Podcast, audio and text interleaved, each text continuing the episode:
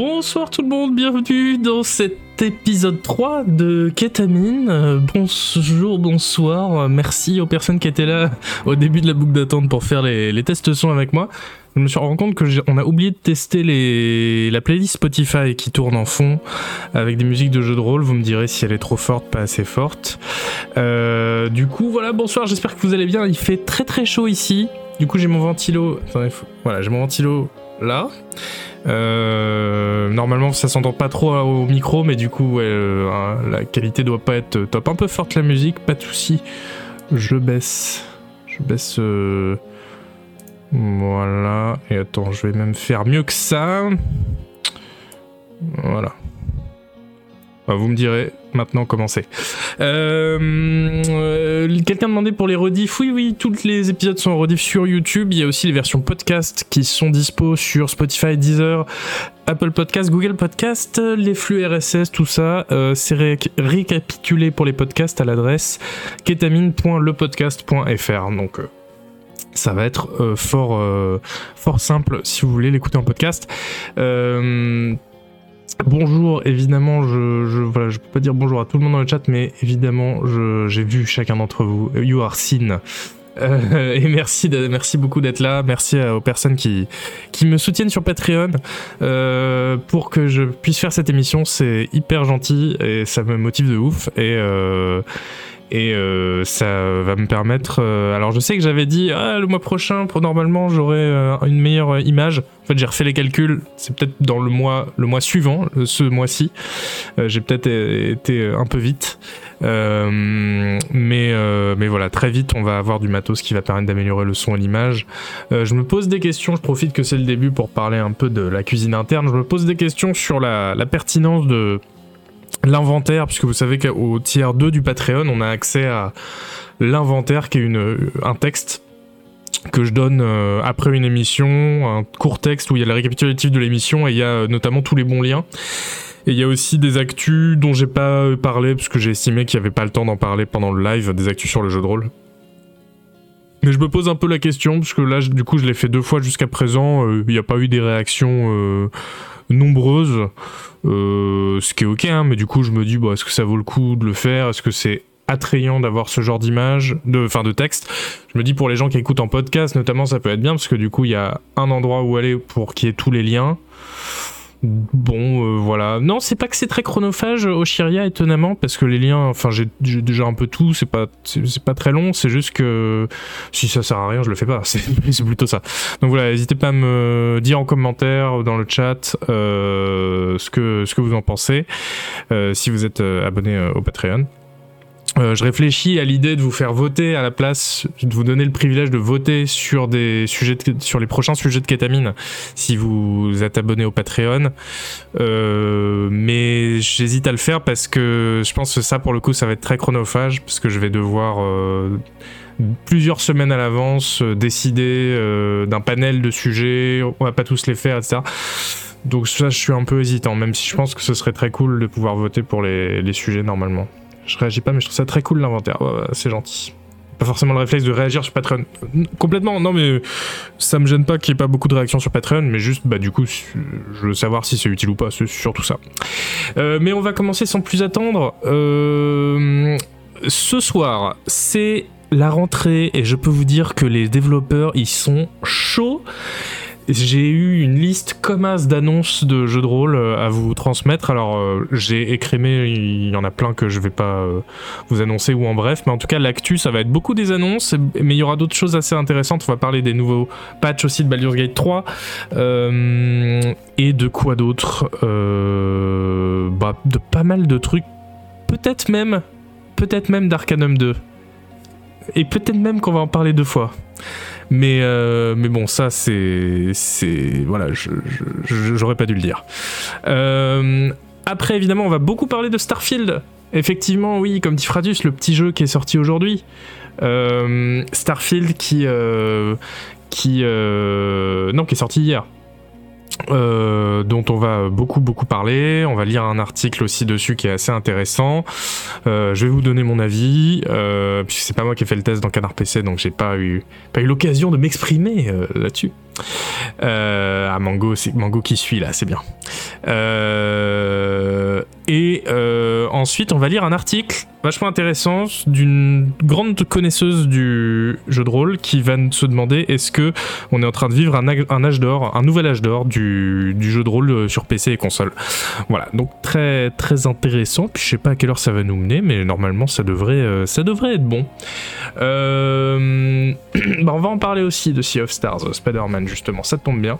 Et du coup, je vous propose sans plus attendre de commencer par les actus, tout simplement.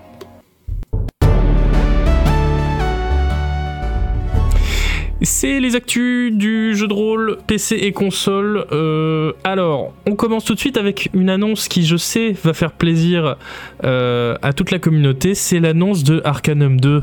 Et oui, enfin, euh, ou presque. Non, je suis peut-être un peu cruel de commencer comme ça. mais en tout cas, c'est un jeu de rôle qui est inspiré par Arcanum, euh, qui euh, voilà, est explicitement euh, inspiré par Arcanum, qui a été annoncé fin août. Et du coup, bah, je propose qu'on se mette la bande-annonce tout de suite. Sauf que vous voyez pas, parce que je suis pas encore rodé. Attention. Welcome to Newark, a place where all your dreams will come true. A place of triumph. Of progress and technology. A society that has achieved so much. Unconditional respect for human rights, lavish leisure and cultural pursuits, rapidly growing economy with unique business opportunities. Enjoy everything Newark has to offer. But I've learned one thing. If you don't draw first, you don't get to draw at all.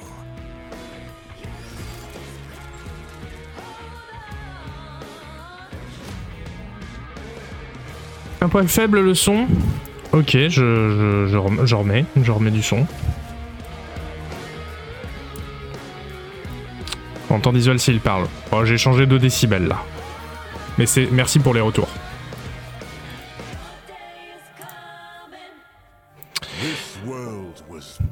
C'est vrai qu'il faut qu'on entende les vidéos, hein, donc si vous les entendez pas, vous me dites. Ah, c'était Revan de, de là je l'ai reconnu.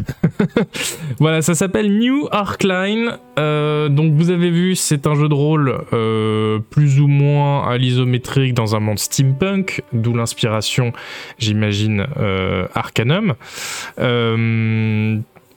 Et euh, ça sortira donc en 2024 euh, sur PC, PlayStation et Xbox. Et euh, les développeurs donc qui sont qui sont ukrainiens ont annoncé pas mal s'inspirer de de Arcanum justement. C'est expliqué dans un post Reddit d'il y, a, assez longtemps maintenant, mais qui, qui, résumait un peu le projet, qui était sur le subreddit Arcanum, justement. Je vais vous mettre le lien dans le chat parce que, euh, au cas où des gens veulent euh, le lire, euh, parce qu'il y a un, assez long bout de texte qui explique comment le jeu va être, avec des belles captures d'écran.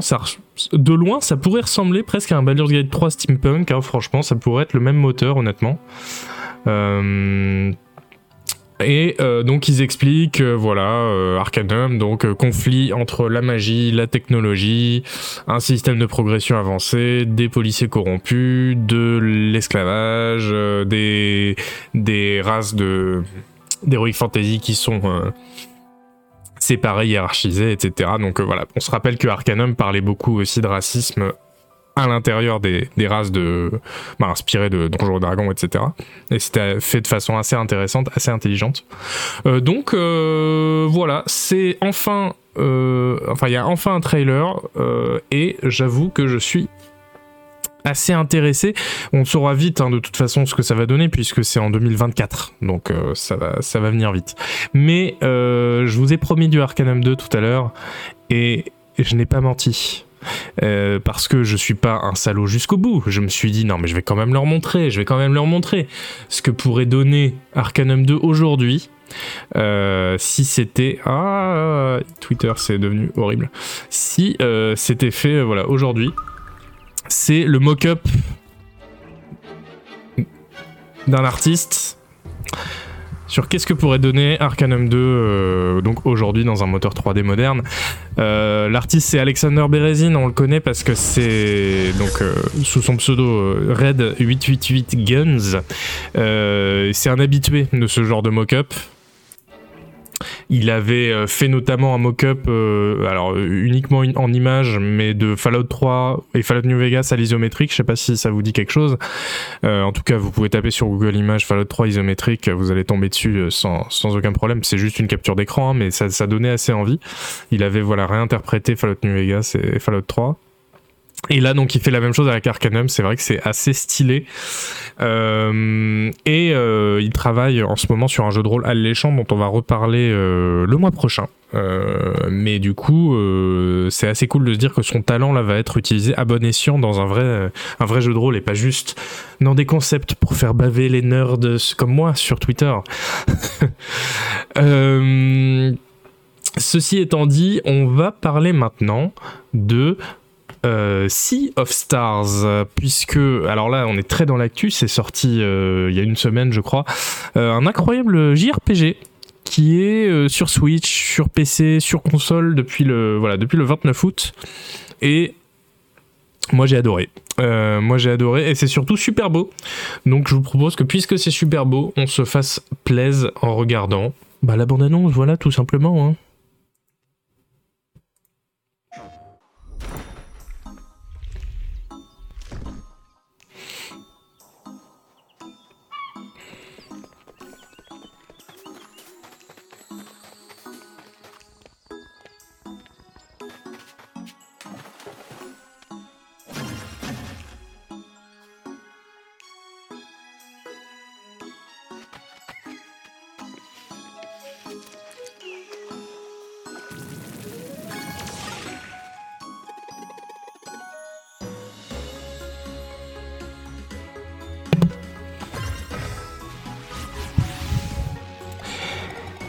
Et étonnamment, c'est pas euh, un JRPG japonais, comme le nom l'indiquerait, c'est un JRPG canadien.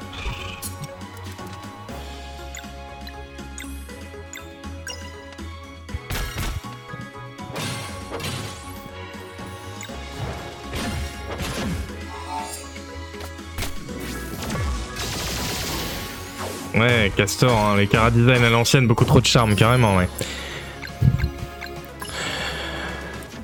Je résume hein, pour les, gens qui regardent euh, en podcast, donc euh, enfin qui écoutent en podcast, c'est euh, qui n'ont pas l'image. Hein, donc c'est du très très beau pixel art. Avec un vrai charme et de très très belles lumières, de très beaux shaders et un univers voilà un peu enchanteur, moi qui me rappelle un peu certains Miyazaki par exemple, avec du grand soleil, de la pelouse. Alors pas dans tous les niveaux malheureusement. Euh, et euh, ça rappelle beaucoup évidemment les, vieux, euh, les vieux JRPG comme bah, c'est vraiment Chrono Trigger hein, pour le coup. Secret of Mana un peu, un peu mais avec des combats au tour par tour. Ils, sont, disent s'être inspirés aussi de Golden Sun, alors ça je connais moins. voilà, Sea of Stars, très très chouette, très très chouette jeu de rôle. Euh, est dispo, euh, enfin dont, le test est dispo sur le site de Canard PC. Euh, j'ai vu que Tonton vous a déjà mis le lien, merci Tonton. Voilà, où j'explique euh, mon euh, amour de ce jeu. Hein. J'ai mis une très bonne note. Euh, je trouve que le jeu est assez incroyable parce que à la fois les décors sont très beaux, l'univers est très bien fait, les personnages sont très attachants. Il n'y a pas beaucoup de texte, mais ça fait toujours, enfin les, dialogues arrivent toujours à faire sourire ou à se faire s'attacher aux personnages. et en même temps, bah, c'est pas qu'un jeu à histoire, c'est pas qu'un jeu à ambiance puisque les combats autour par tour sont vraiment très très bien. Avec euh, donc euh, un peu comme dans les vieux Final Fantasy, si vous voulez, on, gère un groupe au tour par tour en face d'un autre groupe d'ennemis. Et euh, sauf qu'il y a plein de petites trouvailles qui rendent les combats vraiment vivants. par exemple, il y a, il y a le fait que quand, on, quand une de nos attaques touche un ennemi, il faut appuyer, enfin on peut appuyer sur le bouton de la manette pour avoir faire des dégâts bonus et du coup même, même si c'est des dégâts au tour par tour, on reste quand même vachement pris dedans et il y a un peu d'action quoi. et il y a, y, a, ces trouvailles là avec d'autres d'autres choses. Été content du coup de voir que les gens, des gens l'ont fait dans le dans le chat. Euh, parce que c'est vraiment un, jeu de rôle euh, à côté duquel il faut pas passer, je pense, si on est, on est perméable à ce genre d'ambiance et à ce genre de combat au tour par tour. Euh, même si moi, bah, vous le savez, les JRPG, c'est un peu mon, mon, angle mort parfois. donc si moi j'ai eu aucun problème, alors là, je peux vous garantir que vous aurez aucun problème non plus à vous mettre dedans. Le compositeur est Yasunori Mitsuda, compositeur de Chrono Trigger. Ah bah voilà. Mais de toute façon, ils, ils, font vraiment des refs avoué euh, à euh, oui exactement tonton. C'était marqué. À euh, voilà ce genre de jeu. Enfin c'est vraiment une époque qu'ils veulent rappeler et ils y arrivent vraiment avec succès.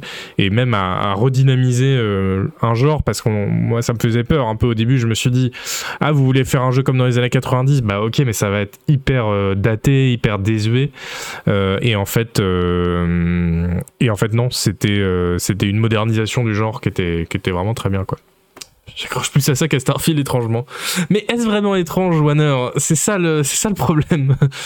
Overcool, on peut préciser quel était le jeu précédent du studio aussi. Oui, euh, ils ont fait un, autre jeu avant qui était un peu moins. Comment ça s'appelait? Euh, Vous allez me dire sur le sur le chat, mais j'ai complètement oublié. Moi, voilà, The Messenger, c'est ça. Euh, moi, quand j'écris un test, après, j'oublie tout. Hein. Euh, oui, bah, je pense que The Messenger est un peu plus euh, oubliable, sans, enfin, sans doute un jeu qui a des qualités, mais voilà, je pense que c'est pas Sea of Stars. Et Sea of Stars euh, est vraiment intéressant. En plus, c'est un jeu qui va assez loin. si vous le faites jusqu'au bout, vous verrez que il se permet, voilà, des libertés avec le genre, etc., qui sont, qui sont marrantes. voilà, donc ils ont été assez créatifs. Parce que qui essaye aussi de choper le public qui veut le lancer avec Triangle Strategy et Octopus Traveler, oui, mais ils sont beaucoup moins efficaces. Bah après, Octopus Strategy, euh... Triangle Strategy et surtout Octopus Traveler, ça a eu un gros succès quand même. Mais Sea of Stars est beaucoup plus attachant et beaucoup plus efficace en fait. C'est beaucoup plus chouette comme je, trouve. Euh, et peut-être aussi qu'il rallie un peu plus que Octopus Traveler, Triangle Strategy. Il faut vraiment aimer les JRPG, je pense, ou en tout cas euh, pas du tout être euh, imperméable à ce genre euh, pour euh, aller dedans, alors que Sea of Stars, on peut vraiment aller dedans même si on n'a jamais touché un JRPG de notre vie. Quoi. la durée de vie, environ une vingtaine d'heures, je dirais, Spider-Man. voilà, donc je vous encourage à lire mon, test de canard sur le site de Canard PC si vous voulez en apprendre plus sur le jeu et avoir mon avis complet. sinon, rien à voir, mais je vous donne le lien de l'AMA sur Reddit de Felipe Pepe. Alors un AMA, AMA, c'est euh, un Ask Me Anything, donc c'est un, un thread sur Canard PC, sur Canard PC, sur Reddit où euh, quelqu'un euh, dit bah, je suis disponible pour répondre à toutes vos questions. Euh, souvent c'est des gens connus. donc là, voilà, y a, nous, par exemple à Canard PC, on en avait fait un lors d'un anniversaire, peut-être l'anniversaire de Subredditaire France, ou peut-être c'était un anniversaire de Canard PC, je sais plus, mais on en avait fait un. et là c'est le lama donc de Philippe Pépé qui en a fait un sur le subreddit CRPG à l'occasion de la sortie de l'Expanded Edition du, CRPG Book, hein, ça vous, vous, les avez suivis normalement, qu'il y avait une nouvelle version physique du bouquin euh, qui sortait euh, mi-août. Euh, et donc là, c'était à cette occasion-là, c'était il, il y a environ voilà, il y a 15 jours qu'il a fait ça. Et c'est assez intéressant parce que, alors évidemment, Reddit par défaut cache les réponses, donc c'est génial.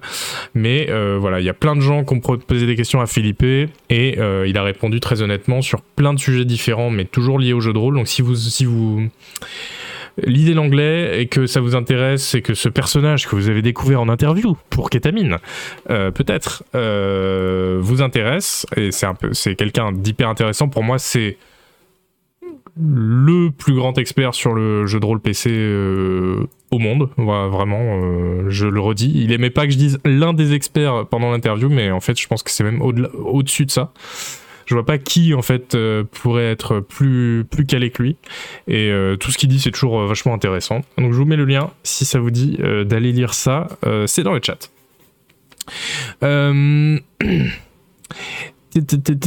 Alors oui.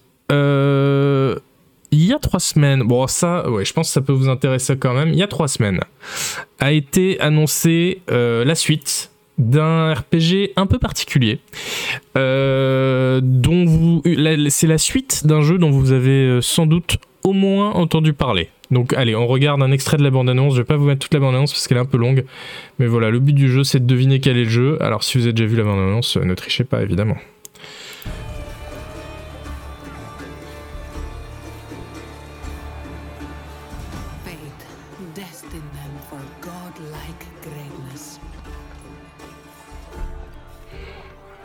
Donc je dis pour les podcastos, hein, ce sont des, guerriers euh, dans la Grèce antique probablement.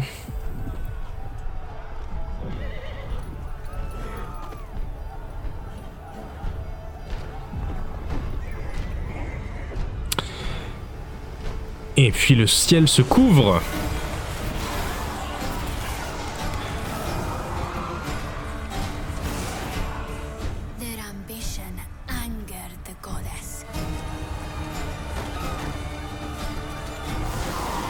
Il y a des gens qui l'ont dans le chat. Voilà, on va pas regarder tout parce que la vidéo c'est juste une cinématique, c'est pas forcément très intéressant, mais voilà, il y a des démons qui attaquent une ville de Grèce antique et c'est effectivement Titan Quest 2, figurez-vous. Titan Quest 2, euh, la suite donc d'un hack and slash des années 2000 euh, qui n'a jamais eu la célébrité euh, ou la, la, reconnaissance critique d'un Diablo, critique ou commercial d'ailleurs, mais euh, un, un, hack and slash quand même assez intéressant qui faisait des choses assez différentes par rapport à Diablo et notamment bah, on se rappelle forcément de cet acte 1 euh, dans des grands euh, champs de blé de la Grèce antique à la campagne euh, euh, voilà avec, avec ce parti pris de soleil justement où on se bat contre des centaures etc qui était quand même très différent de, de l'approche de Diablo en fait ils tombent bien après la déception de Diablo 4. Oui, je pense que c'est peut-être un peu leur pari. En tout cas, ils, doivent se dire euh, qu'il y a une place pour eux. Et je pense que c'est assez vrai. Hein. Donc, euh, vous voyez sur la page Steam, il y a des captures d'écran. C'est assez, euh, alors c'est assez beau, hein, isométrique assez beau. Bon, faut voir à quel point les, screenshots sont photoshopés ou pas. Mais là, voilà, un crabe géant sur une plage avec de la belle eau transparente, un temple grec au soleil. bon, on des de foudre.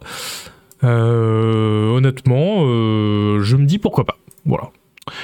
Euh, c'est chez THQ, Embracer pas dit que ça arrive au bout. Oui, si le studio ferme, comme Embracer s'est mis à fermer tout là, c'est sûr. on n'a pas de date de sortie encore. on sait juste que la licence a changé de main. Avant, c'était Iron Lore, qui, le studio qui s'occupait de ça. Maintenant, c'est Grimlore. C'est un complètement autre studio. C'est des Bavarois. Et c'est eux qui ont fait Spellforce 3 qu'on peut, donc, qui est assez récent, un espèce de mélange euh, STR RPG qu'on peut qualifier de, de, mouif. voilà.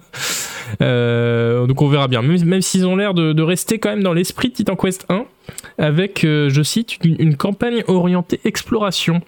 Et ça, ça fait quand même assez envie, puisque justement c'était l'intérêt de premier Titan Quest, c'était un monde très très ouvert. Alors évidemment, maintenant qu'il y a eu Diablo 4, ça paraît moins original, mais à l'époque c'était vraiment assez révolu, enfin, ouais, euh, assez, nou assez nouveau en tout cas comme approche. Euh, et, euh, et, voilà, je pense que s'ils font de très très grandes, s'ils modélisent une immense partie de la campagne grecque dans laquelle on peut se balader au soleil, il y a des chances que qu'ils trouvent leur marque en fait et qu'ils trouvent leur public plus facilement. Donc moi j'ai envie d'y croire. J'ai envie d'y croire à ce, ce, Titan Quest 2, euh, d'autant que les, captures d'écran elles font assez envie. Hein. Si vous allez voir sur Steam, euh, c'est quand même euh, c'est quand même plutôt chouette. Ça, a vraiment l'air d'un hack slash développé voilà à, à l'ère moderne quoi. Sinon, je voulais aussi vous parler de D'ailleurs, j'ai pas remis de musique depuis tout à l'heure. De Long Gone Days. Long Gone Days. C'est un jeu. Alors, je vous, je vous montre pas tout de suite parce que je voudrais vous le pitcher d'abord. En fait, c'est un jeu qui sortira d'accès anticipé le 10 octobre et euh, qui sera dispo sur PC, PlayStation, Switch, Xbox. Euh, et euh, c'est un jeu qui, pendant ses 5 années d'accès anticipé, a amassé beaucoup de street cred. C'est un RPG qui a une très très bonne réputation en ce qui concerne le portrait de, de la guerre. Alors c'est un RPG euh, semi-narratif où on joue un sniper qui est envoyé au front, c'est dans un monde fictif je pense et qui découvre peu à peu la réalité sordide de la guerre, ce qui est un truc que, mine de rien, il n'y a pas beaucoup de jeux de rôle, en fait, qui se sont essayés à... qui se sont frottés à ça, j'ai l'impression. Il y a euh, notamment tout un jeu avec le langage, euh, les ennemis parlent pas la même langue que nous, les civils, et du coup, on va pas comprendre ce que disent les gens, donc on doit recruter des interprètes, euh, enfin, ça peut donner des scènes un peu, voilà, d'incompréhension, un peu dramatique. Il y a un système de combat aussi qui est pensé pour simuler un perso qui est un sniper, donc c'est assez original, on peut viser euh, je sais plus, euh, je crois que c'est un système de combat où on peut viser différentes parties du corps, etc. Donc euh, assez, assez original et tout le monde dit que c'est super bien. Et du coup, eh bien, je me suis dit que j'allais vous montrer le trailer, même si, voilà, une fois que je vous ai montré le trailer, je, vous ai, je vous ai avoué du coup que oui, effectivement, ce sont des graphismes, disons, qui évoquent les mangas.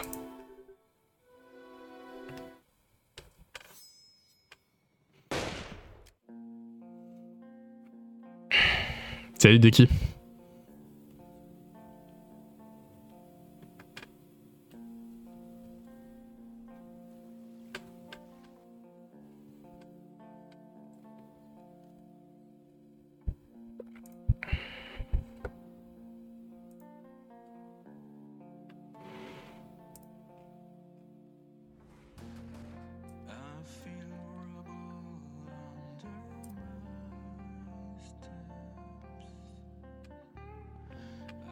Ça fait penser à l'histoire un peu.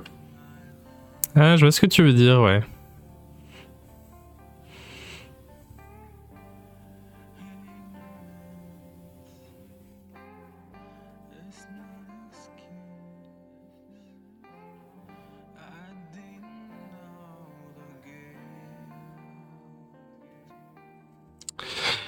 Voilà, bon, ça tombe assez bien d'ailleurs, hein, puisque apparemment euh, ils ont un setting. Euh, alors ça fait 5 ans hein, que c'est en développement et le setting a l'air plutôt d'être euh, Europe de l'Est, Europe centrale, Allemagne, avec des langages plutôt germaniques ou slaves. Donc avec ça colle.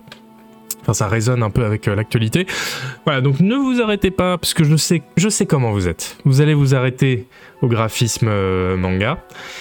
Alors que non, alors que euh, c'est un jeu qui, je vous le dis, a, une grosse réputation et je pense que ça, vaut le coup de le faire. Donc on verra, ça sort donc euh, le 10 octobre. Et euh, d'ici là, et ben voilà, vous aurez pu vous armer de courage pour faire un jeu où oui, les dessins animés, les dessins sont pas des, sont pas des dessins à l'occidental, disons. mais c'est pas très grave. Peut-être un peu moins fun maintenant, malheureusement. Euh, il y a eu fin août euh, des licenciements chez euh, BioWare. les Canadiens qui ont licencié environ 50 personnes.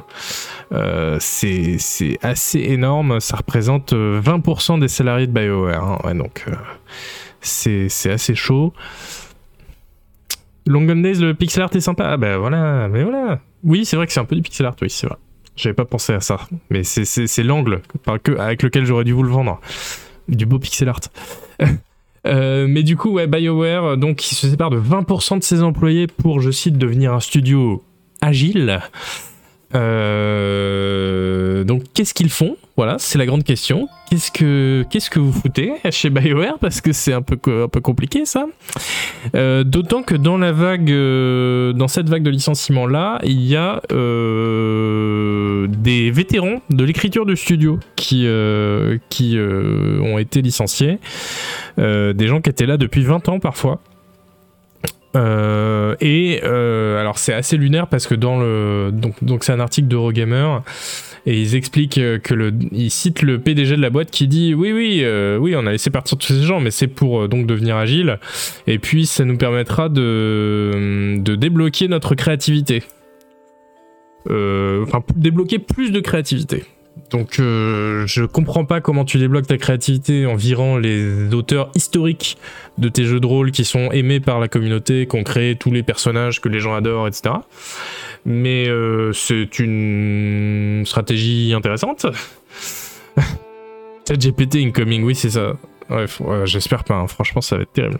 Mais parce qu'on le rappelle, hein, euh, BioWare, il bosse en plus sur un gros jeu, il bosse sur Dragon Age Dreadwolf, le, tout nouveau Dragon Age, euh, qui euh, a un développement qui se passe en plus déjà mal, avec un développement lancé il y a déjà 8 ans, et on n'a rien vu du jeu. et il, a été réputé voilà, pour qu'il y ait un gros turnover avec des gens qui partent, des gens qui se font virer, des gens, et donc là il revire des gens, enfin voilà je pense que si vous êtes fan de Dragon Age et que vous attendez le prochain, peut-être attendez un autre jeu à la place. Parce que ça va. Je pense pas que ça va bien se passer pour le, prochain Dragon Age, malheureusement. Bon, c'est triste hein, de voir un studio comme ça. Euh, euh, BioWare, un studio qui a, plus de 20 ans, qui a fait les, jeux de rôle parmi les plus aimés euh, du monde du jeu vidéo, hein, KOTOR, Baldur's Gate. Mass Effect.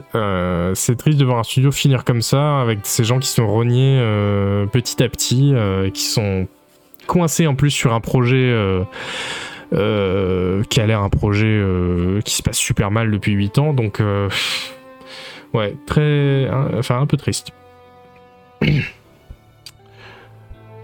Après, c'est peut-être des auteurs qui sont plus pertinents aujourd'hui, ont trop d'importance à certains noms, parfois pareil pour les studios.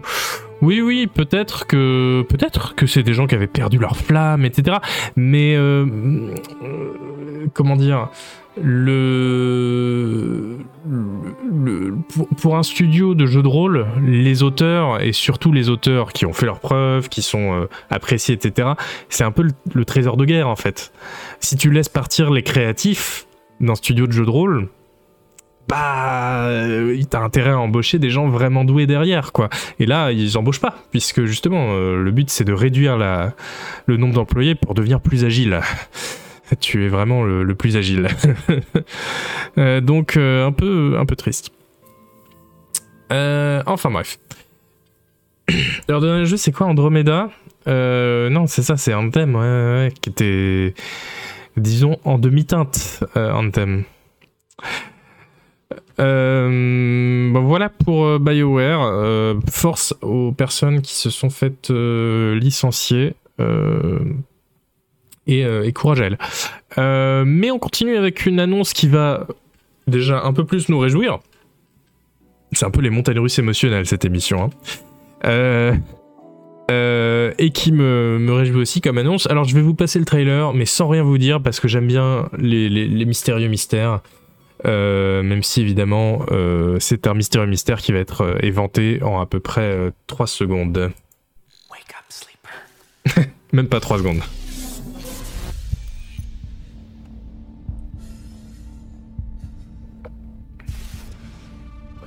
No, no, get out! They haven't finished it! Oh, Sleeper's finished, aren't you? We had a deal, Sleeper. And yet, here you are. risking it all to try and break our contract to end your dependence. Just wanted to use them, you piece of shit! Nothing wrong with being a tool in a time of crisis. Uh, there's a war on, and while it rages, well, there's opportunity.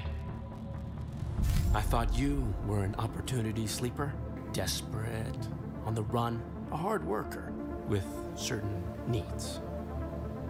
I met your needs. I gave you a crew, lent you a ship, even hooked you up with a contract or two. And, yes, I took my share. But that only seems fair. I invested in you. But then, Voilà, donc Citizen Sleeper 2, 2 points, Star Wars Vector, la suite de Citizen Sleeper. Et non, pas de trad pour le premier malheureusement. Euh, euh, c'est un peu triste effectivement, mais malheureusement dans le milieu du jeu de rôle, faut souvent, euh, souvent les trades sont un peu aux, abonnés absents, mais euh, d'ailleurs c'est pas exclu qu'il fasse une trade à la sortie pour le 2 puisqu'il a eu, euh, voilà, ils ont eu normalement plus de financement que pour le premier, ils ont eu beaucoup de succès. Euh, ils expliquaient d'ailleurs que le Game Pass pour le premier Citizen Sleeper ça avait été une super opération, ils sont super contents d'avoir été sur le Game Pass. et je pense qu'effectivement ça leur a permis d'être découverts par des gens qui n'aurait pas forcément dépensé, je sais pas, 30 balles euh, dans le jeu euh, sans trop savoir ce que c'était, parce que c'est un jeu, euh, bon, qui est certes un jeu narratif, donc on voit un peu ce que c'est, mais qui fait des choses assez nouvelles, parce que il s'inspire beaucoup des jeux de rôle modernes, les jeux de rôle qui ne sont pas Donjons et Dragons, et qui notamment s'intéressent au roleplay, aux mécaniques qui peuvent habiller justement le roleplay, et pas que les combats. Euh, donc voilà, un RPG plutôt, euh, plutôt original. Dès que possible, je me fais le premier. Mais moi aussi, j'ai pas fait le premier. Hein. C'est mon, c'est à ma grande honte. Mais il faut que je me, fasse le premier, carrément. Euh, et il y a des. Est-ce que j'ai, rêvé ou il y a des, des screenshots sur Steam? Attendez, je vérifie. Non, non, non, j'ai rêvé. Il n'y a pas de. Il euh, n'y a pas de screenshot sur Steam. C'est des screenshots du, trailer qu'on a vu, donc euh, pas, un, grand intérêt. Euh, mais, mais, mais en tout cas, ça fait plaisir de voir qu'il ne s'arrête pas. Hein. comme disait Tonton, la suite la plus rapide du monde. effectivement, hein, c'est mai 2022, je crois, le premier. donc ça fait qu'un an et demi. Euh, qu'il est sorti, euh, ouais, ils, ont été plutôt rapides. Bon, après, les jeux de rôle narratifs, si ça se trouve, ça va vite, on ne sait pas. Euh, oh, attendez, je me rends compte, j'ai oublié de faire un truc là en, backstage dans mon conducteur. Alors, attendez, vite que je fasse des trucs. Hop, hop, hop, hop, hop. Hop, hop, voilà. Non, parce que ça, aurait été dommage quand même. Ah oui, et ça aussi. Quelle émission pro, c'est incroyable. Euh, ça aussi. Ouais, je fais ma tambouille, hein. Euh, bon, on n'est pas pressé de toute façon, euh, a priori. Voilà, c'est bon. Excusez-moi. Une suite rapide, c'est parce qu'on appelle un gros DLC. Bah, si la durée de vie est la même que le jeu de base, non. C'est très bien Moi, je n'ai pas de problème avec les suites euh, qui, utilisent le même moteur que le 1, euh, ou qui, voilà, qui, révolutionnent pas tout. S'il y a une nouvelle aventure, une nouvelle durée de vie, des nouveautés sur les mécaniques, déjà, moi, je suis content, quoi. Euh... Euh, Oh, la, petite musique de Disco Elysium en fond. Mais j'espère que vous entendez un peu la, musique Spotify quand même. Euh, aussi, je voulais vous parler vite fait de l'arrivée sur Steam de Edge of War. Euh, vous l'entendez, ok, cool. Alors, Edge of War, je. Bon, je vais pas vous passer la cinématique en entier parce que voilà. Euh, trop de trailers tue le trailer. Mais vous voyez, ça ressemble un peu à un genre de euh, Baldur's Gate 3 euh, sans le budget, on va dire. Euh, c'est-à-dire voilà un, RPG à l'isométrique, party-based, etc. Alors moi je trouve qu'il y a une grosse influence Infinity Engine Comme les Pillars of Eternity, etc. par exemple. Euh, voilà, je pense que c'est pas incroyable en toute honnêteté. Les previews, les voilà, les évaluations sont que positives sur Steam, mais euh, je sais qu'il y a des gens aussi qui cherchent ce genre de jeu souvent et qui veulent euh, veulent s'y atteler. Donc voilà, je vous le dis. Edge of War, ça s'appelle. ça peut valoir le coup, le coup d'œil sur Steam. Même si moi, j'avoue, les, RPG isométriques en 3D comme ça, avec pas beaucoup de budget. Alors, déjà, avec ceux avec du budget comme Baldur's Gate 3, je trouve j'ai un peu de mal euh, au graphisme. Mais alors, euh, ceux sans le budget, malheureusement, euh, j'ai beaucoup de mal. J'aurais beaucoup aimé qu'ils fassent de la 2D. mais bon, c'est juste ma, préférence personnelle. Hein. C'est pas, pas très grave. Et puisqu'on est dans les signalements en bref, j'attire votre attention aussi sur The Thaumaturge, qui vient d'être annoncé il me semble. Hein. et qui est un jeu de rôle à l'isométrique polonais où l'on évolue dans une Varsovie à l'isométrique assez stylée, vous voyez la capture d'écran, en 1905. Euh, c'est dans une ambiance un peu brumeuse, un peu, un peu horreur. Ça fait un peu Jack l'Éventreur, vous voyez. Euh, avec bon, des phases de combat qui m'interrogent un peu parce que j'ai l'impression qu'il y a des cartes, pour moi, mais encore une fois, c'est ça aussi, c'est ma préférence personnelle. Les, les, combats avec des cartes, c'est devenu un vrai repoussoir pour moi, malheureusement. Euh, mais en tout cas, c'est très beau. Euh, et euh, attendez, je me perds le fil. Euh, ouais, le, concept du jeu est en tout cas assez attirant. Alors il n'y a pas de, il a pas de date annoncée malheureusement, donc on, verra bien. Mais euh, la perspective de voilà d'enquêter dans un Varsovie un peu, un peu dégueulasse comme ça, et qui est des, avec des monstres. et nous-mêmes on a des pouvoirs d'ailleurs puisqu'on est un, un thaumaturge. Enfin bref, je trouve ça, je trouve ça Intéressant. C'est la musique du jeu Non, ça c'est la musique de Martinez, euh, Tonton qui passe, la musique de Disco Elysium. Euh, voilà, bon, je vous passe la page Steam parce que c'est ce qu'on retrouve sur toutes les pages Steam de jeux de rôle. Hein. Écrivez votre propre histoire, faites évoluer votre personnage, combat exceptionnel. Oui, bon, d'accord. Mais euh, intéressant d'autant qu'on a peu l'occasion de, d'explorer euh, l'Europe de l'Est, euh, alors tout court dans les jeux de rôle, même si Deus Ex Mankind Divided vient tout de suite en tête avec ses séquences à Prague, mais c'est aussi que c'est le seul peut-être. donc là, ce sera intéressant, d'autant que c'est voilà en 1905, donc en plus à une autre époque. J'ai envie de dire pourquoi pas. On a, on attend. C'était déjà dans ma wishlist. Ah bah peut-être que c'est que qu'il a déjà été annoncé il y a longtemps, mais en tout cas j'en ai pas parlé, donc voilà, je me suis dit euh, c'est l'occasion de de leur en parler. Euh, mais la vraie annonce peut-être de ces de ces euh... Ah ah oui, il y a plein de gens qui disent que le, stream est cassé. Bonsoir, si vous avez l'image du stream, surtout ne quittez ou ne rafraîchissez pas cette page. Twitch bug totalement ce soir. Ouh là. Moi-même, je n'ai aucune image sur aucun stream. Et mais j'adore. J'adore euh, faire mon, émission euh, le soir où Twitch bug. Merde. Bon bah touchez à rien hein, si vous m'entendez, si vous voyez l'image. C'est le seul stream qui passe chez moi. Mais voilà,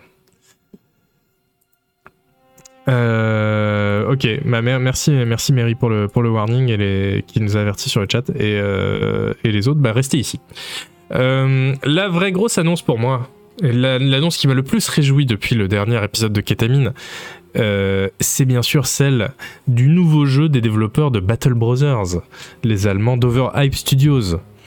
Alors Battle Brothers, hein, on se rappelle, un RPG tactique très très beau en 2D. Euh, dessiné à la main là, euh, euh, qui où on gérait une équipe de mercenaires et avec une approche extrêmement crue, extrêmement difficile du combat au tour par tour, où nos, nos, persos peuvent crever, se faire décapiter, ils, ils, prennent de l'âge et de l'expérience, mais ils gardent aussi leurs blessures, donc c'est à la fin on se retrouve avec des vétérans, mais qui sont qui sont borgnes ou qui sont éclopés, etc. C'est quand même assez chouette. Bon, moi, euh, malheureusement, j'adore le jeu, mais je trouve qu'il est vraiment pourri par le level scaling, euh, puisque euh, on démarre avec une compagnie de mercenaires, donc on qu'on essaie de, faire évoluer tant bien que mal dans un monde très difficile, et en fait, quand on évolue, le monde aussi, et donc on se retrouve avec des ennemis qui étaient, qui étaient pas là avant, des ennemis plus difficiles, et ça, ça m'a, ça m'a, à chaque fois que je retente une partie, ça me, ça me gonfle en fait. Euh, je vois pas le, j'ai beaucoup de mal avec le level scaling en général et je vois pas le, l'intérêt de, de, d'évoluer si les ennemis évoluent en même temps que moi et du coup j'ai pas l'impression de progresser. Enfin voilà. Mais euh, un excellent jeu, euh, quoi qu'il en soit. Je me demande si j'ai pas mis 9 sur 10 dans Canard PC. Donc vous voyez, très très bon jeu. Et là, ils annoncent enfin leur, nouveau jeu, parce que ça fait longtemps Battle Brothers que c'est sorti. Euh, et je vous propose un nouveau jeu, euh, donc futuriste cette fois, je vous propose qu'on regarde tout, simplement et ben, la bande-annonce, hein, voilà.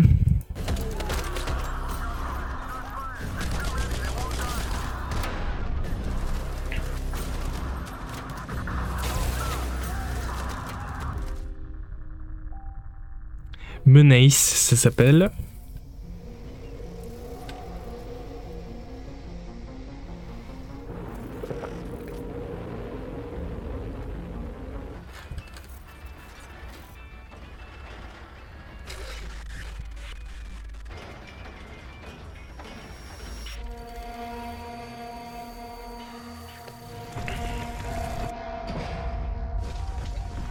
Cinématique un peu futuriste, on voit un GIGN du futur hein, en gros.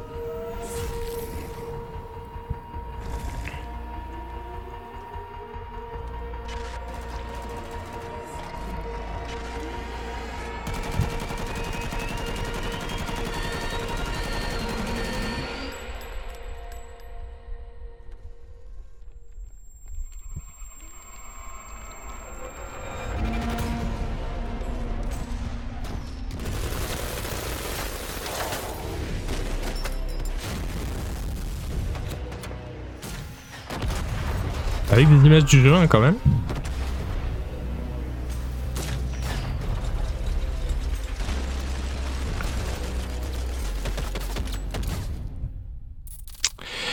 Euh, voilà, donc ça a l'air assez chouette. Menace, c'est chez Hooded Horse en plus, qui est un éditeur qui fait des très bons jeux, qui est un peu le, le, nouveau euh, paradoxe, j'ai envie de dire. Enfin, c'est eux qu'on fait Manor Lords, Old World, euh, Clan Folk.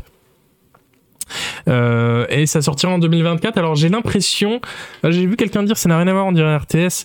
Euh, non, hein, euh, parce que j'ai quand même vachement l'impression que c'est plus un genre de XCOM. mais avec du Combine Arms et ça j'ai très très j'ai très très hâte pour ça donc il y a des, comment on dit euh, en français, des, opérations combinées. C'est-à-dire qu'il y a à la fois des petits soldats et derrière ils ont des gros véhicules blindés qui les soutiennent avec des mitrailleuses, avec des explosifs, avec des, des lance-roquettes multiples. Euh, et je, je crois même qu'il y a des gros robots. Voilà, il y a des mechas aussi.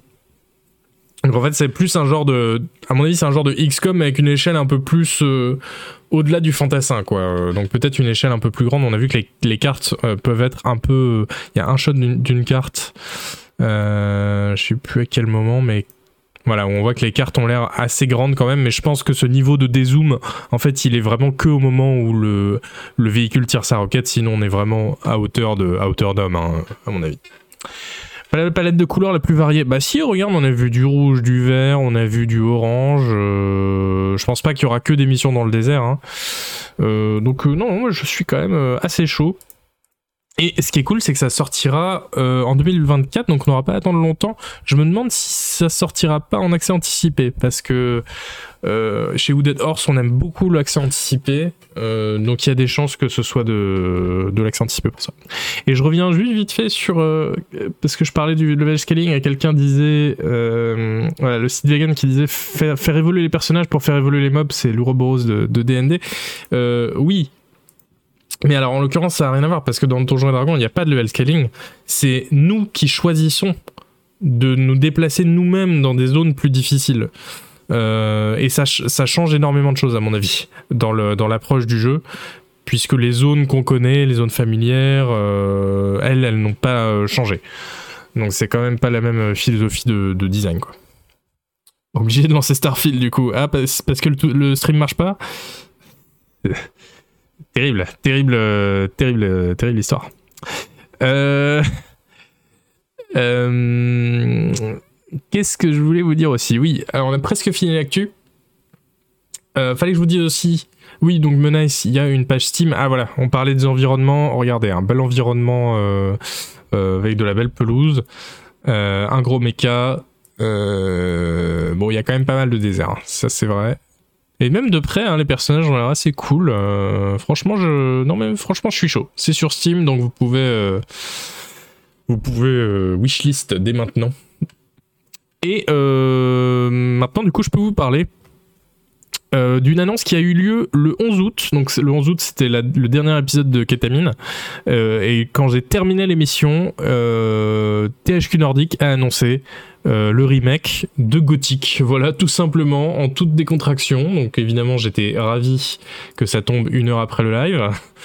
Euh, le remake de Gothic, donc qui va, qui va être fait par THQ Nordic, euh, et c'est une super nouvelle parce que voilà, si vous les connaissez pas, les gothiques sont des, des RPG assez fondateurs, hein, qui sont très très bons et très connus, mais qui sont aussi très vieux et un peu dur à faire maintenant parce que leur gameplay est très daté, donc c'est difficile de rentrer dedans. Je vous mets pas la bande-annonce euh, pour de vrai parce que c'est une cinématique qui est juste très mal montée, il se passe rien et on n'apprend rien sur le jeu. Donc euh, voilà, ça sert juste à montrer qu'il y a un remake du jeu et peut-être éventuellement, j'espère que ça c'est le moteur. Euh, en tout cas, ça y ressemble. Donc on verra bien. Mais ouais, moi Gothic 1, je l'ai jamais terminé, donc dit, il faut un remake. Je, je suis, assez chaud. Je connais beaucoup de monde qui a joué à Gothic, mais je connais pas grand monde qui a terminé Gothic. Bah voilà, exactement ce que je disais. Trop de me refaire buter par les mouches au début. C'est les mouches au début? Je me souviens plus, honnêtement. Euh, en tout cas, il n'y a, pas de, a pas de date. On verra bien, euh, on verra bien ce que ça donne. Euh, et je voulais qu'on termine cette actualité par un gros point.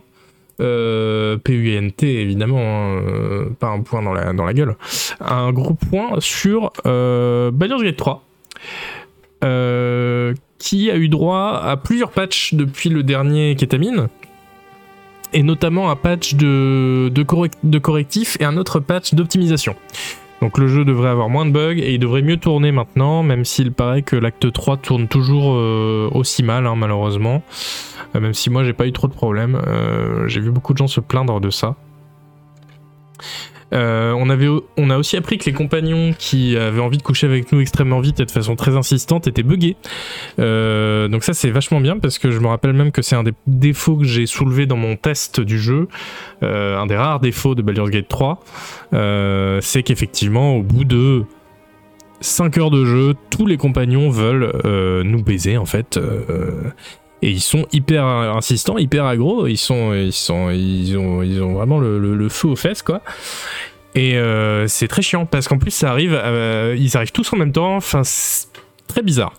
Et en fait, euh, là, Sven Winkel, le patron de l'Ariane, a dit ouais ouais non mais ça c'était un bug, c'est que les, les seuils d'approbation étaient trop bas. C'est-à-dire que on faisait une action qui plaisait aux compagnons, on faisait un choix moral dans son sens et après hop direct il voulait coucher avec nous quoi. Euh... Et les geeks, si un jour quelqu'un veut coucher avec vous rapidement, c'est pas vous, c'est un bug. voilà, exactement le style. Euh, et euh, bon, c'était un peu relou et ça pétait un peu l'immersion. D'autant que Sven il dit Oui, bah non, c'était censé simuler une vraie relation en plus. Alors que du coup, pas du tout. Vraiment là, c'était rien à voir. C'était vraiment raté. Euh, notamment, apparemment, avec Gail, ce qui était le, pire pour ça, le compagnon magicien, apparemment était le plus agressif. et voilà, donc ils disent Non, non, c'est un bug. Alors on, on, sait pas si c'est un bug, vraiment un bug ou une erreur dans le design. Je pense que c'est plus une erreur dans le design. Ils avaient mis les seuils d'approbation bas. Euh, je pense pas que c'était un bug qui changeait le seuil d'approbation, euh, voilà. Mais en tout cas, ça a été corrigé et euh, ça devrait être mieux maintenant. Donc c'est bien. J'ai hâte pour ma deuxième playthrough d'avoir des vraies relations avec mes, compagnons et pas juste au bout de deux heures de jeu de devoir les, repousser avec, avec une fourche.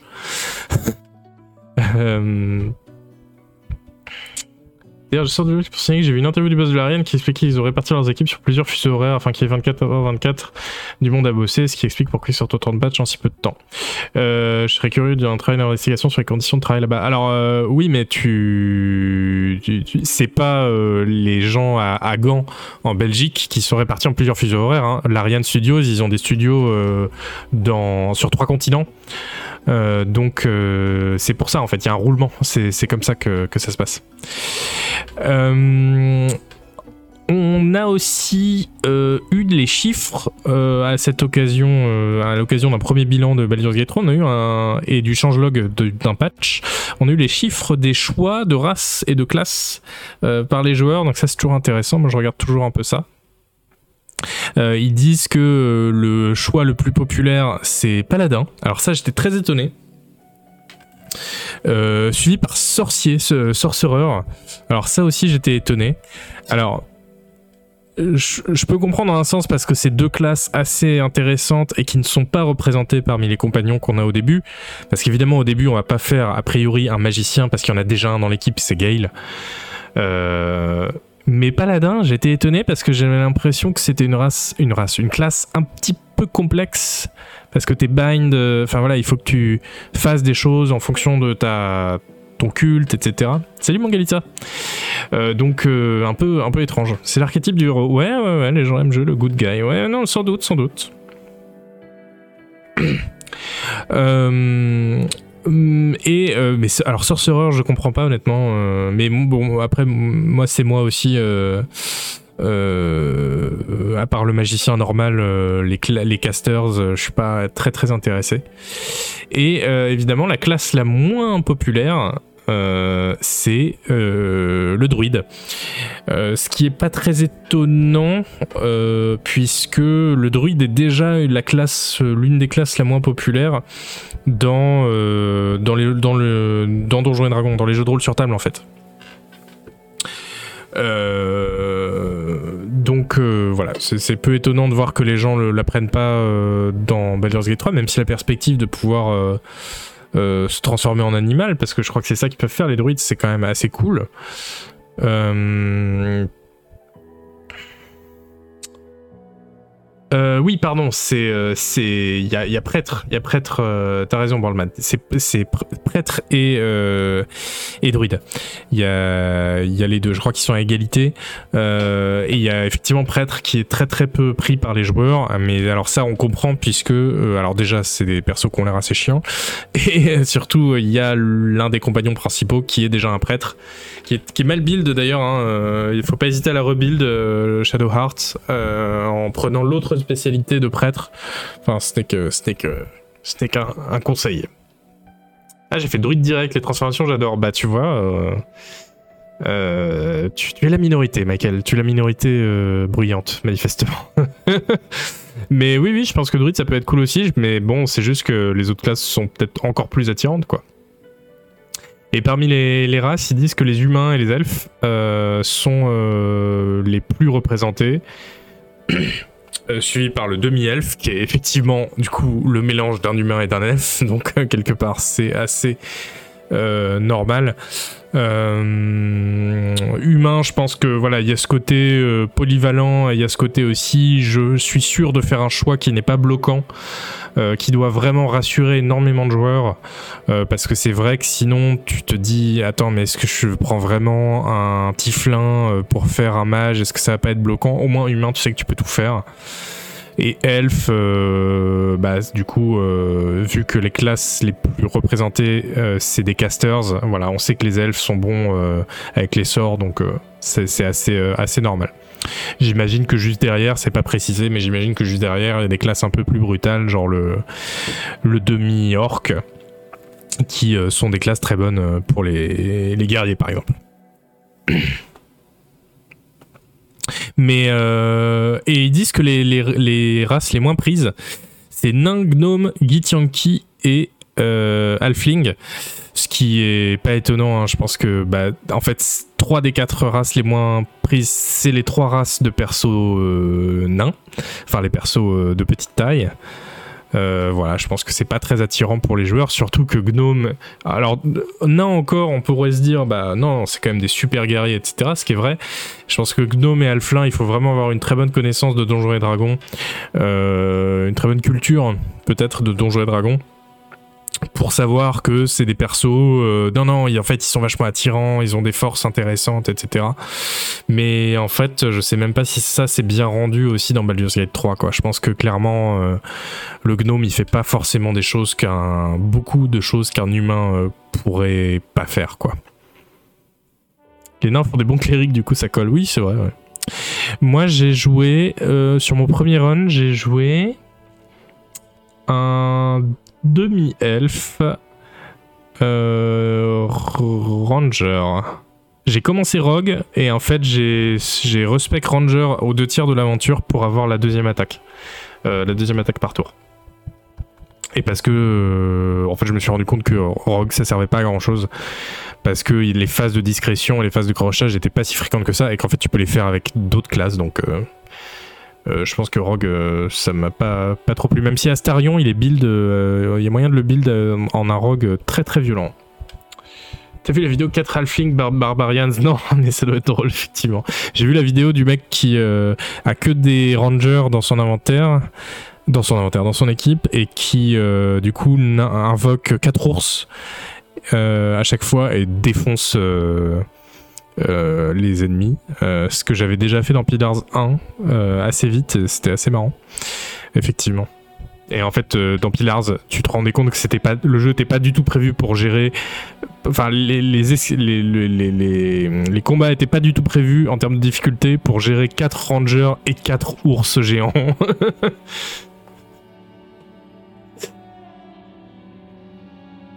Il y a aussi un type qui s'amuse à faire le jeu uniquement en mélangeant les pommes de terre. Très bien. Euh, bah, on, va, on va possiblement en reparler de toute façon de, BG3. Euh, mais euh, avant ça, je vous propose qu'on passe au, plat de résistance de, de cette émission, qu'on passe à Starfield.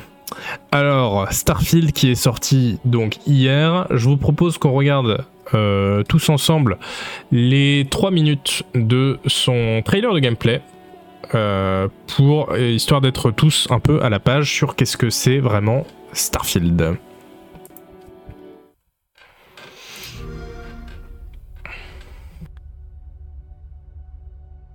Humanity has always hunted for knowledge in the unknown.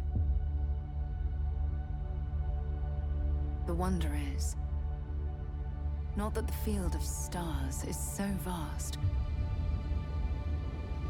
but that we have measured it.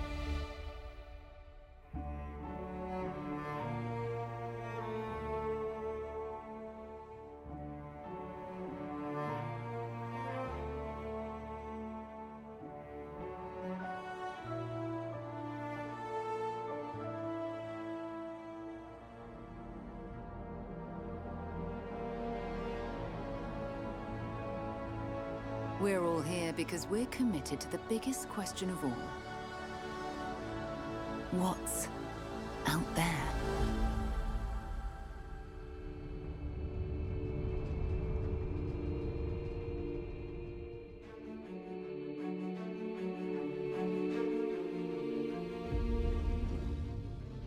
You're part of Constellation now. Part of our family.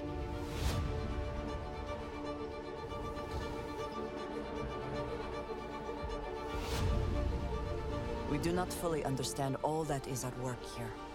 No finer group in the stars to be unraveling this mystery. I'll follow you from here on out, Captain. Grab jump is ready. I love this part. Salut Théo le zombie. These artifacts could be everything we've been looking for. Another great secret the universe is asking us to unravel. Human settlements throughout the galaxy could be at risk.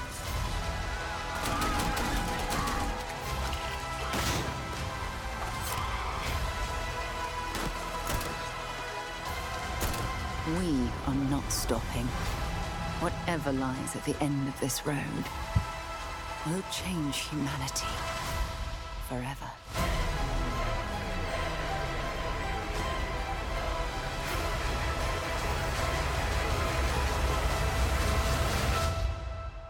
This is where we belong.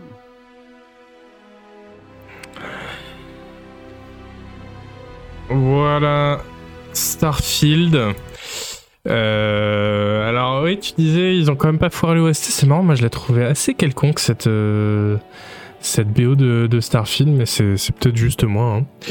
Euh, en tout cas, euh, donc Starfield, c'est sorti officiellement hier, le 6 septembre, même si ceux qui avaient précommandé, euh, on le sait, ont pu jouer quelques jours plus tôt. Euh, le test est chez Canard PC évidemment, et je suis d'autant plus serein à l'idée de vous le dire, d'aller le lire, qu'il est gratuit, enfin il est en accès libre cette semaine, donc encore quelques jours là. donc je, vous le conseille, c'est un très bon test d'Agbou, mon collègue Agbou. Euh, il a plutôt aimé Starfield, lui. Euh, il lui met une très bonne note. Et euh, je suis pas en accord avec tout ce qu'il dit, mais par contre, je trouve qu'il a super bien résumé, et c'est le talent des vétérans de la presse.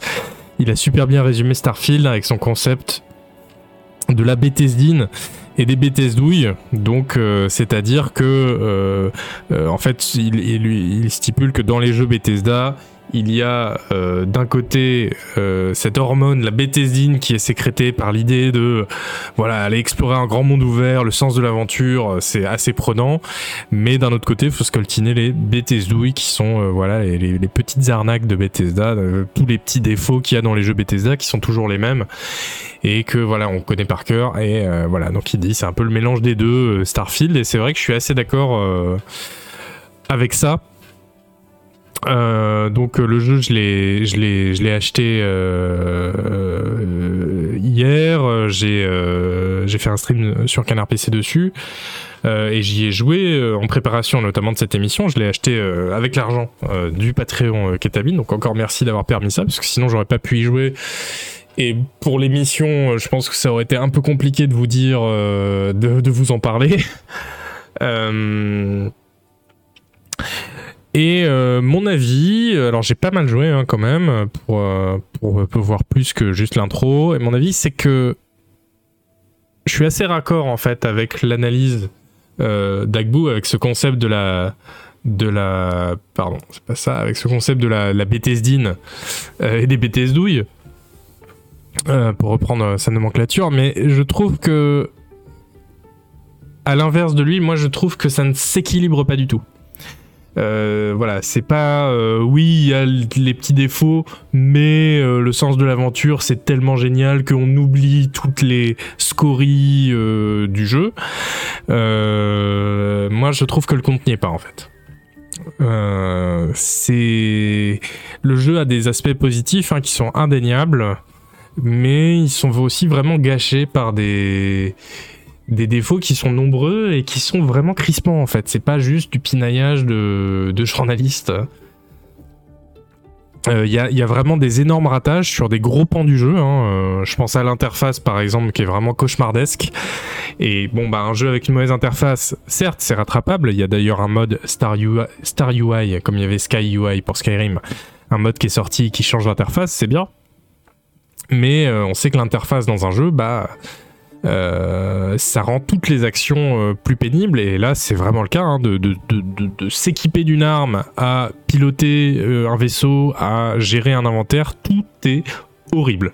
Tout est catastrophique tout est mal rangé. C'est vraiment un inventaire enfin une interface une ergonomie kafkaïenne.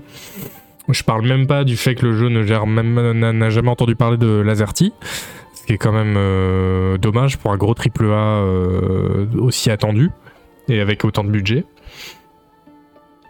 En 2023, les BTSO sont de plus, de plus en plus durs à supporter. Ouais, ouais, non, c'est clair, Duckista. Ça peut être réglé via des modes ou le taf est trop lourd. Bah, l'interface, c'est sans doute le défaut qui peut être le plus réglé par des modes. Euh, mais avoir un meilleur inventaire, ça va pas changer qu'il faut aller dans quatre menus différents pour euh, changer de planète, par exemple.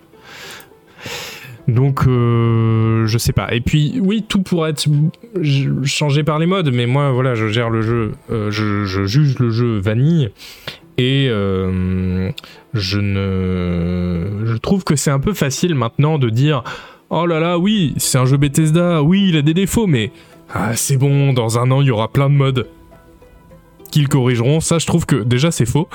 Et puis gérer des modes, c'est très chiant et il y en a pas sur toutes les plateformes. Euh, et puis, enfin, euh, c'est quand même un passe droit énorme euh, qu'on fait à cette boîte et je vois pas au nom de quoi en fait. Donc voilà, le jeu a des défauts actuellement. S'il y a des modes ou des patchs qui le changent, je, réviserai mon avis dessus. Mais en attendant, je vais pas me dire que faire comme s'ils n'existaient pas quoi. Non, non, mais c'est pas, c'est pas pour, euh, c'est pas pour toi, euh, euh, celui qui a parlé des, des modes. Enfin voilà, Théo le zombie qui disait ça. c'est parce que j'ai vu plein de gens aussi dire ça sur internet et je me disais non mais quand même, faut arrêter avec les modes quoi.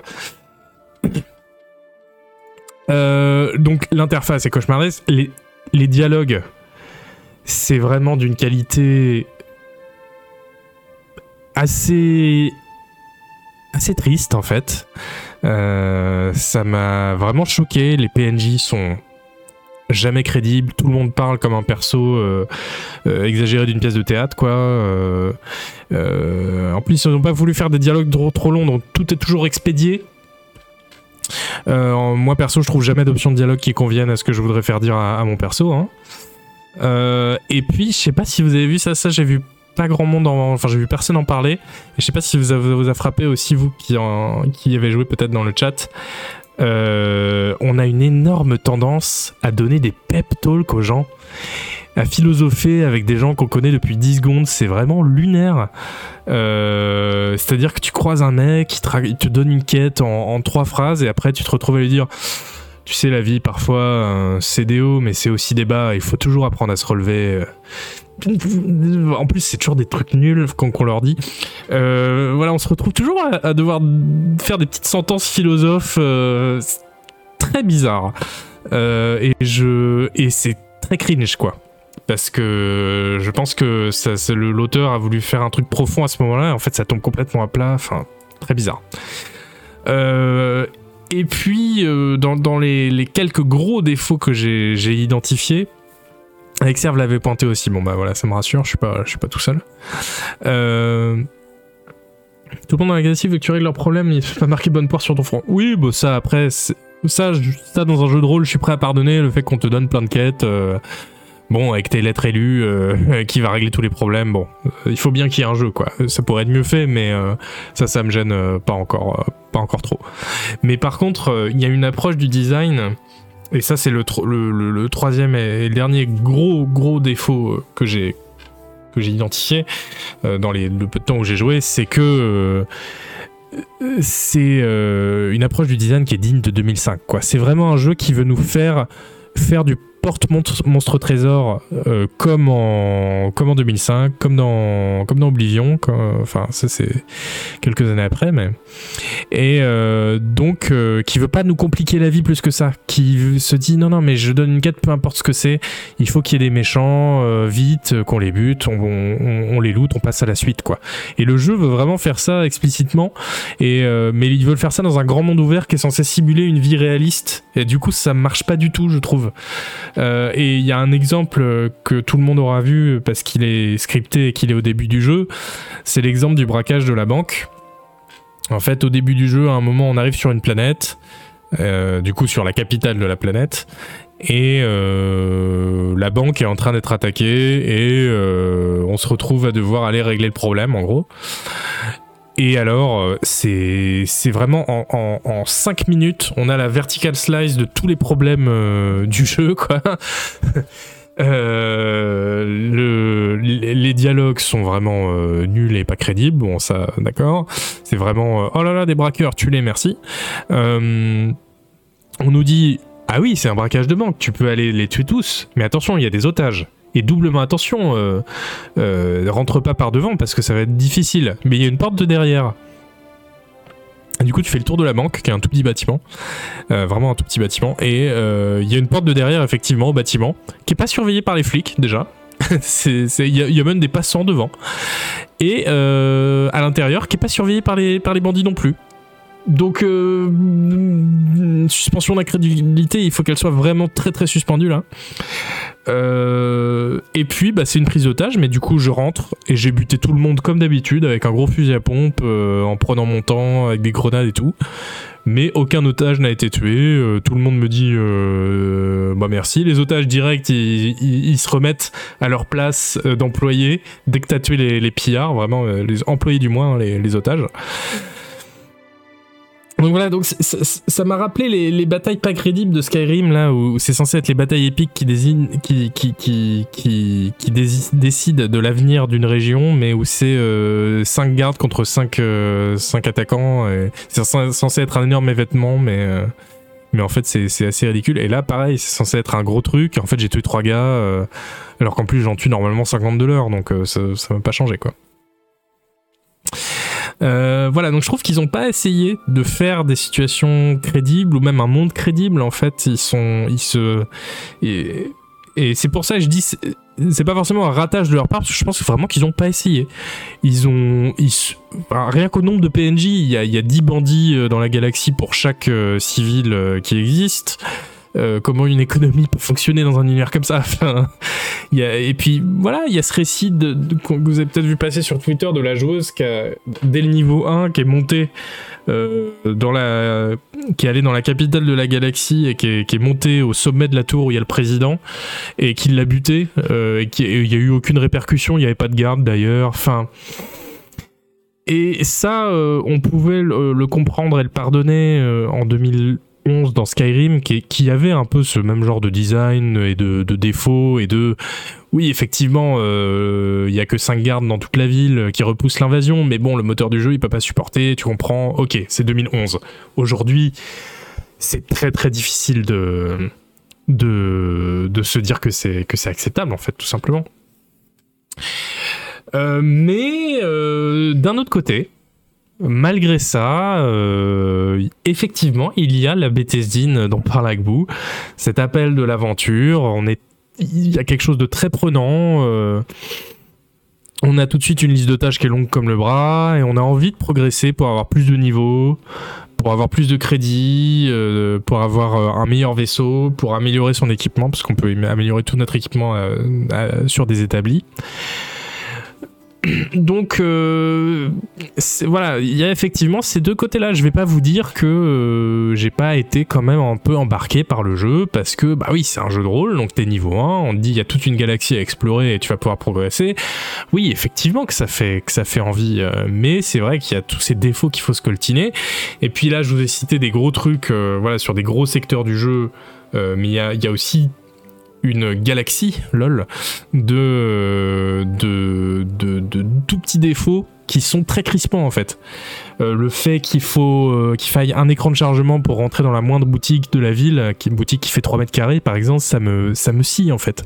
J'étais déjà vénère de ça en 2010 dans Fallout New Vegas. On est 13 ans après. C'est quand même fou quoi. Euh le, la discrétion est ratée, alors que dans Skyrim c'est très bien, enfin c'est très bien fait. C'est simple, mais au moins ça fonctionne, c'est jouissif, euh, c'est challengeant, euh, les mécaniques sont claires dans Skyrim. Hein. Là, euh, le stealth, moi tout le monde me voit tout le temps, ou me voit jamais, alors que je suis en phase 2. J'ai une perque où je suis invisible quand je suis euh, accroupi, donc euh, d'ailleurs euh, je me vois même pas moi-même, vu que je deviens transparent, et les ennemis me voient quand même comme si j'étais pas transparent, donc je, je comprends pas. D'ailleurs, en parlant des petits défauts crispants, quand je suis accroupi, du coup je suis invisible, et donc quand je vise avec mon arme, je vois pas mon viseur. C'est génial. Donc je peux pas faire des attaques discrètes en étant accroupi, alors que le jeu nous demande de faire ça pour euh, monter, euh, pour pouvoir euh, augmenter la, compétence. Donc je suis accroupi, je vise les ennemis et là mon viseur disparaît et donc je, je sais pas où je vise. Et donc je suis obligé de me relever et du coup je suis plus discret, je fais petites attaques furtives. Enfin, vous voyez, c'est c'est quand même pas normal ça. Et je sais qu'il y a des gens dans le, dans le, dans le chat qui regardent ce replay et qui doivent se dire Oh là là, il est dur, moi j'adore le jeu, franchement c'est dégueulasse de faire des critiques négatives comme ça, mais vous voyez bien que ce que je dis c'est quand même assez. Objectif là. Enfin, euh, et, un défaut comme ça, normalement, ça, ça devrait pas, euh, ça devrait pas être là, quoi. Euh, bon, le loot, moi je trouve qu'il y a beaucoup trop de trucs euh, et on sait pas à quoi ça sert. On ramasse des trucs, on ne sait pas ce que c'est. Euh, dans les coffres, il y a des trucs avec des noms, tu sais pas si c'est un, un, outil, si c'est une arme, si c'est un, une déco. Tu, ça a juste un nom chelou, tu sais pas ce que c'est. Euh. La suspension d'incrédulité, oui, voilà.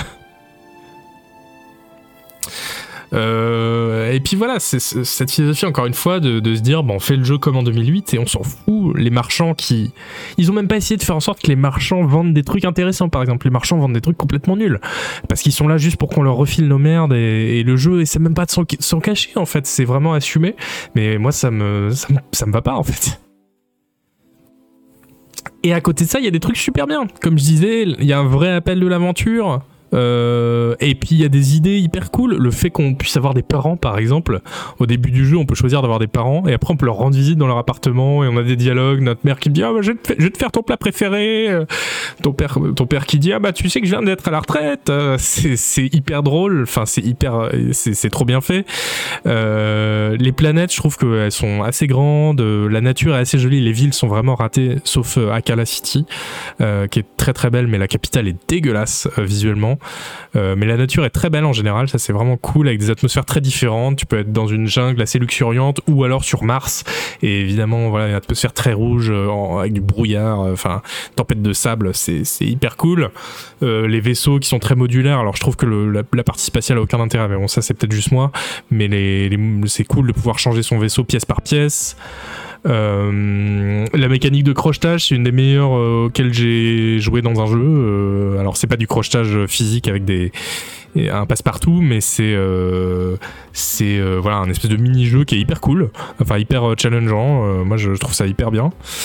et puis j'aime bien aussi même le, le, le, scénario en fait qui est qui tient sur un post-it et qui est nul hein, comme scénario, mais qui a des petits enjeux, en tout cas au début de la, partie, où on te demande pas d'aller sauver le monde, c'est juste que tu rejoins la guilde des explorateurs, on te demande d'explorer, quoi, en gros. Hein.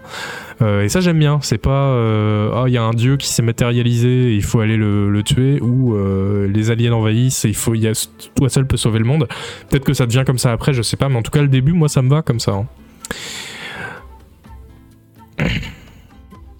Oui, ou même les combats spatiaux, hein, tonton. Moi, les combats spatiaux, j'accroche pas du tout, perso. Euh, mais voilà, donc euh, et par-dessus ça, vous mettez un degré de finition qui est quand même chaud. Hein, euh, la, il n'y a pas de synchronisation labiale en français, donc les personnages en français ils parlent, tu vois leurs lèvres bouger, et après t'entends le, le dialogue. Enfin, le fait qu'il n'y ait pas Lazarty, j'en ai parlé, les perfs. bon, avec SSD obligatoire, sinon le jeu tourne pas, c'est quand même quoi. Il y a un marchand, euh, il y a un marchand euh, dans la capitale qui s'appelle CJ's à qui on ne peut même pas parler si on se met du bon côté du comptoir. Alors tous les autres marchands on peut, hein. on rentre dans la boutique, on se met du côté du comptoir, on leur parle. Lui le comptoir est trop large. Euh, sauf à un, minuscule spot du comptoir où il faut vraiment être dans le pile le bon axe. donc en fait t'es obligé de faire le tour du comptoir pour lui parler. Enfin vous voyez c'est c'est pas normal quoi. voilà. Mais bon, peut-être qu'il faut distinguer effectivement ce degré de finition qui peut être patché par la suite éventuellement, mais il y a aussi cette philosophie de design à côté euh, qui, est un peu à l'ancienne et qui, me fait un peu grincer les dents quoi. Salut secteur, merci pour le raid, salut tout le monde. On parle des qualités et des défauts de Starfield. Les combats aussi, euh, c'était ma grosse inquiétude euh, avant que le jeu sorte, et en fait ça va. Je trouve qu'ils font le job. Euh, ils sont pas folichons hein, les combats, mais ils font le job malgré une IA qui est totalement imbécile. L'IA, elle se coince dans les coins. Ah, c'est pareil, c'est pas normal ça. Euh, en, au corps à corps, c'est très facile de cheese le jeu parce que l'IA est absolument pas apte à te gérer quand tu fonces sur elle avec un sabre. Bon, mais sinon, le shoot est vaguement agréable, ça va. Et quelqu'un euh, disait... Euh, hmm, Il y a Black, Black qui disait Ouais, mais le jour où tu aimeras un jeu Bethesda, de toute façon, il, gèlera en enfer. Euh, non, alors, mais je, comprends le commentaire, qui est une façon de. Toute façon, c'est le, refrain qu'on entend hein, depuis la sortie c'est les gens qui disent Ah là là là là, arrêtez de parler des défauts, ça veut dire que vous n'aimez pas le jeu. Moi, j'aime le jeu, donc euh, il faut apprécier sa proposition euh, sans pinailler, sinon, effectivement, ça marche pas. Euh, moi, je suis pas forcément d'accord avec cette approche. Euh, si vous aimez le jeu, tant mieux. Euh, franchement, comme j'arrête pas de le dire, il est il y a plein de trucs assez captivants et je pense que je vais le relancer quelques fois pour le plaisir aussi. je pense qu'on peut pas faire abstraction complètement des défauts non plus. Et le côté ah oui mais c'est un jeu de Bethesda, tu sais qu'ils sont toujours comme ça. Bah non, en fait, euh, moi, j'ai bien aimé Skyrim, hein, donc euh, je laisserai et Morrowind, donc je laisserai pas dire que j'ai jamais aimé un, jeu Bethesda. mais, mais comme je disais, oui, c'est tout le temps les, mêmes jeux, les jeux Bethesda, d'accord, jusqu'en 2011, jusqu'en 2015 peut-être, avec Fallout 4. Mais aujourd'hui, on serait en droit d'attendre que le viseur ne disparaisse pas quand on devient invisible. voilà.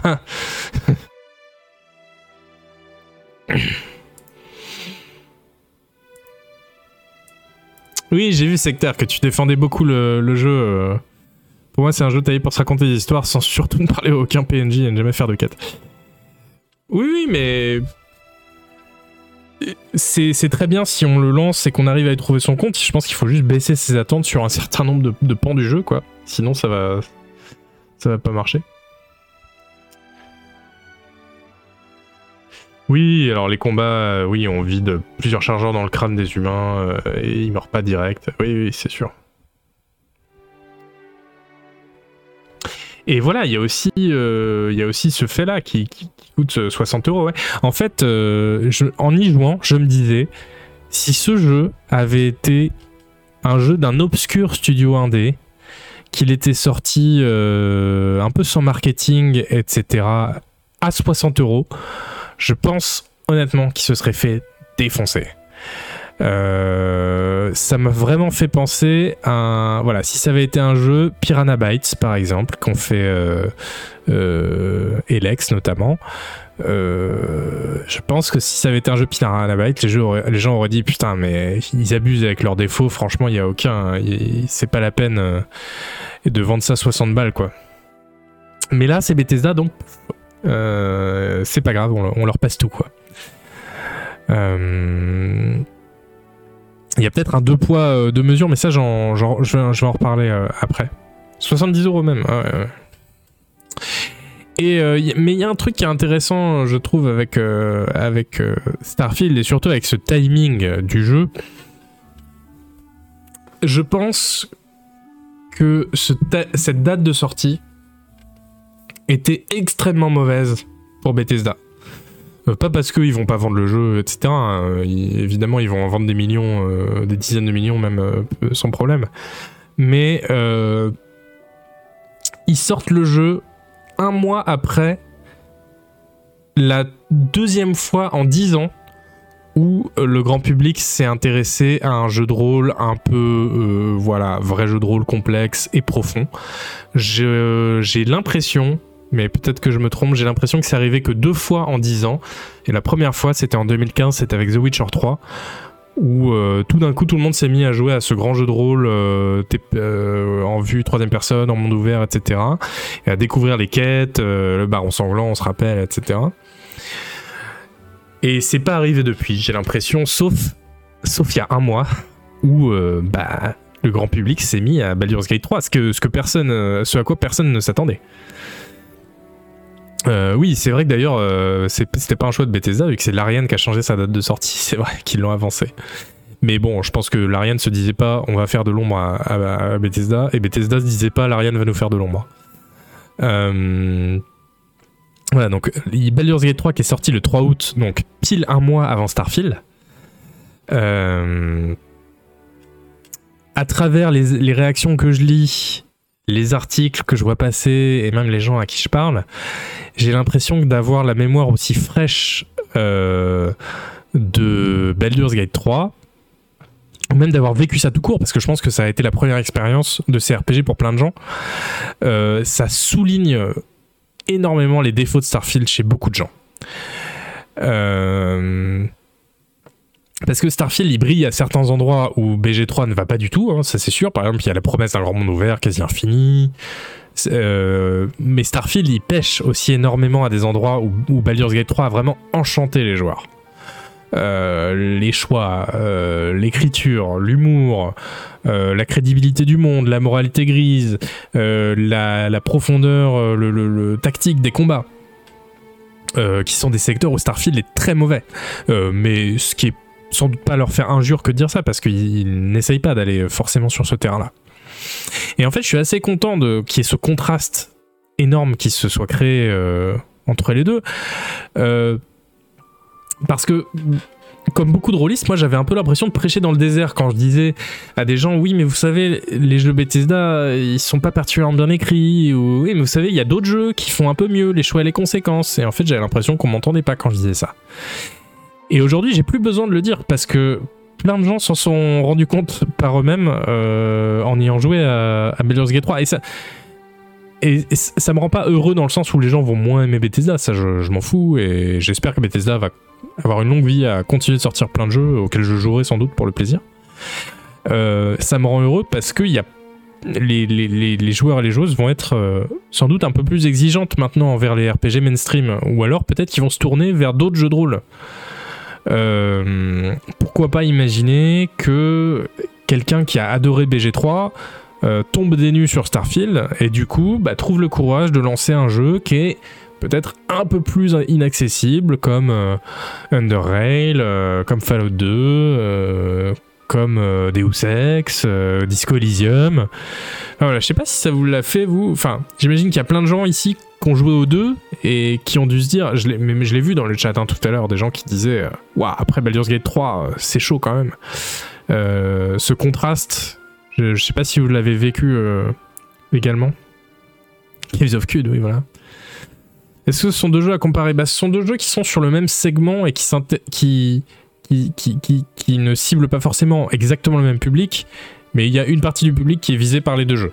C'est-à-dire les gens qui veulent de l'aventure, qui veulent euh, des jeux AAA euh, avec voilà la promesse de monter des niveaux et d'explorer. voilà.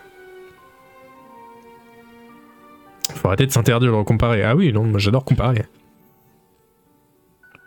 Tu peux comparer des choses quand même comme le mise en scène et le voice acting, oui, ce qui sont vraiment au détriment de Starfield, hein, pour le coup.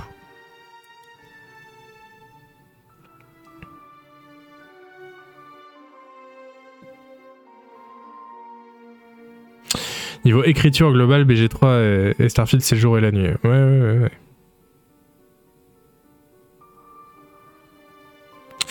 Bah oui, oui, ça dépend bien sûr de ce qu'on compare. Hein. Euh, comme je disais, il y a des endroits où Starfield brille et où Baldur's Gate 3 euh, ne brille pas du tout. Euh, ne serait-ce que parce que, bah, par exemple, c'est un monde en 3D qui est hyper bien modélisé, détaillé, etc. Et là, Baldur's Gate 3, ils, vont pas trop dans, ce terrain-là. Enfin, c'est aussi de la 3D, mais vous voyez qu'à l'isométrique, c'est pas la même chose quand même.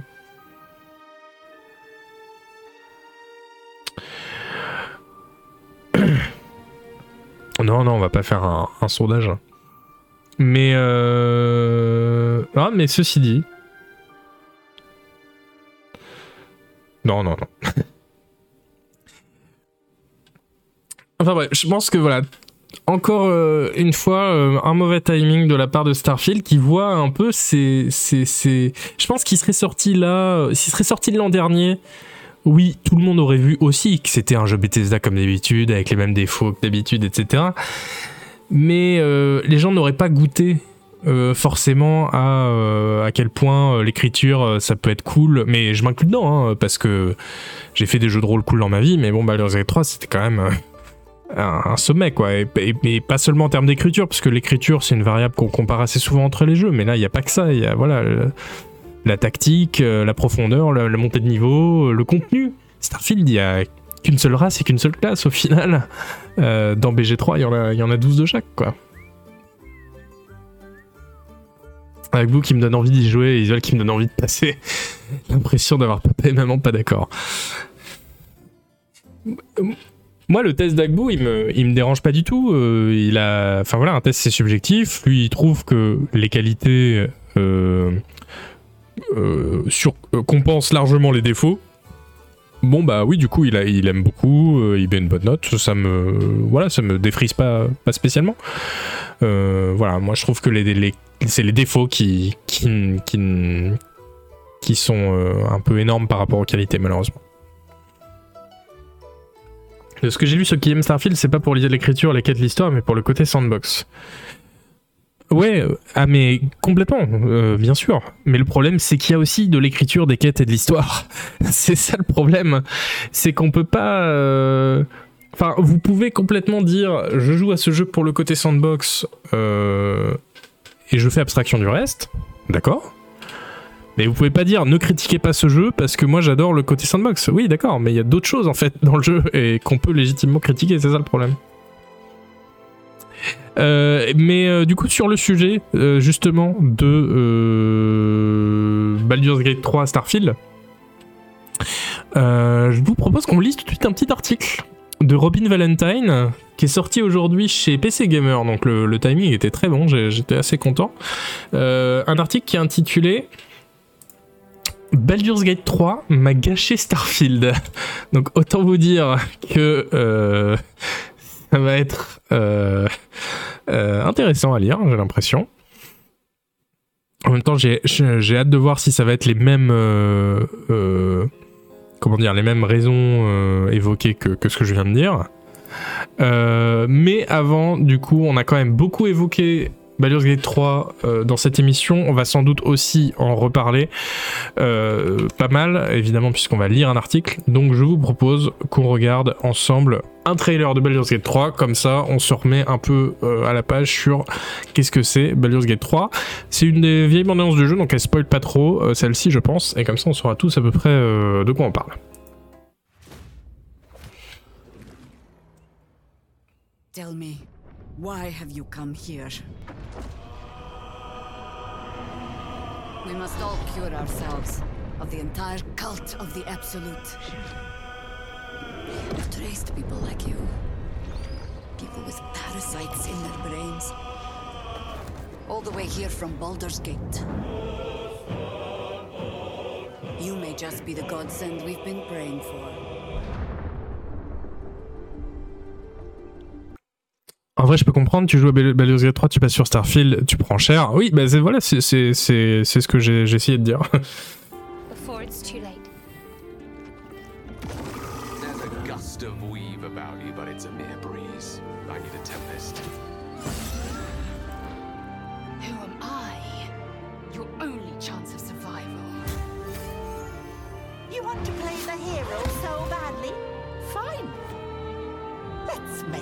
Ils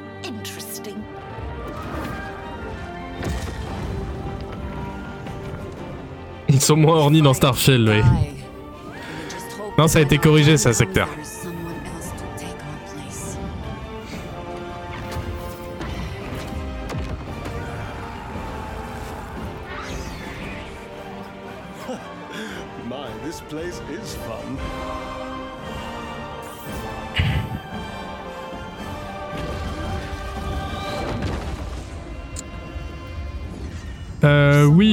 Ferus qui parle du trailer pour PlayStation 5 qui spoil la mort, euh, le trailer de lancement de l'Ariane Studios de Baldur's Gate 3, euh, je vous l'ai pas mis intentionnellement parce qu'il spoil de ouf le jeu, c'est terrible.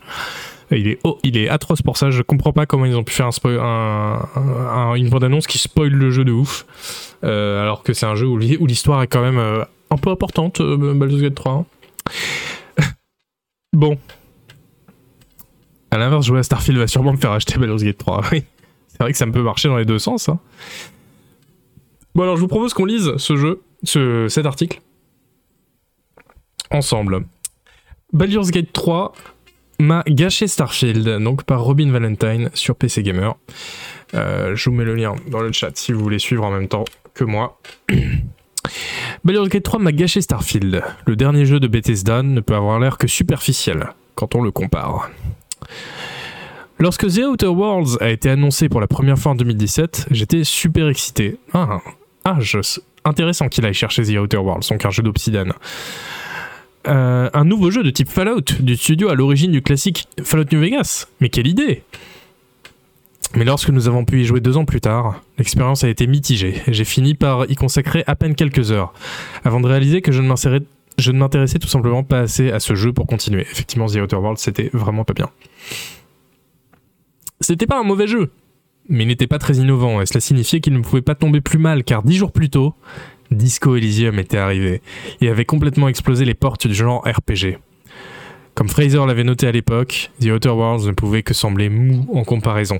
J'avais complètement oublié que The Outer Worlds était sorti dix jours après Disco Elysium. Oh là là là là, terrible, terrible. Et encore que The Outer Worlds, l'écriture, ça devait pas être si mal. mais la comparaison, elle a dû faire tellement mal. Encore qu'on est, mais, mais, mais aujourd'hui, on est vraiment sur un truc d'un autre degré de magnitude, hein, puisque Disco Elysium, oui, nous les joueurs de jeux vidéo euh, qui regardons des émissions sur le jeu de rôle sur Twitch, on, on, est, euh, on joue à ce genre de jeu. Disco Elysium a eu aussi un écho assez conséquent pour un jeu indé, mais euh, ça n'a pas du tout été le succès mainstream et considérable qu'a été Baldur's Gate 3. de même que Starfield a un écho encore plus important que The Outer Worlds. Donc là aujourd'hui c'est un peu le choc des titans quoi. Aujourd'hui, je ressens exactement la même chose en jouant à Starfield juste après Baldur's Gate 3. Baldur's Gate 3 est le genre de jeu de rôle dont vous rêviez quand vous étiez enfant. Une aventure fantastique riche avec la liberté d'une campagne de Donjons et Dragons. On a l'impression de pouvoir être qui l'on veut et faire ce que l'on veut, et le monde aura toujours une longueur d'avance sur nous avec une réaction intelligente et surprenante. Ah, c'est sûr qu'il n'y a pas ça dans Starfield. À première vue, le projet de Starfield est encore plus proche des rêves d'enfants.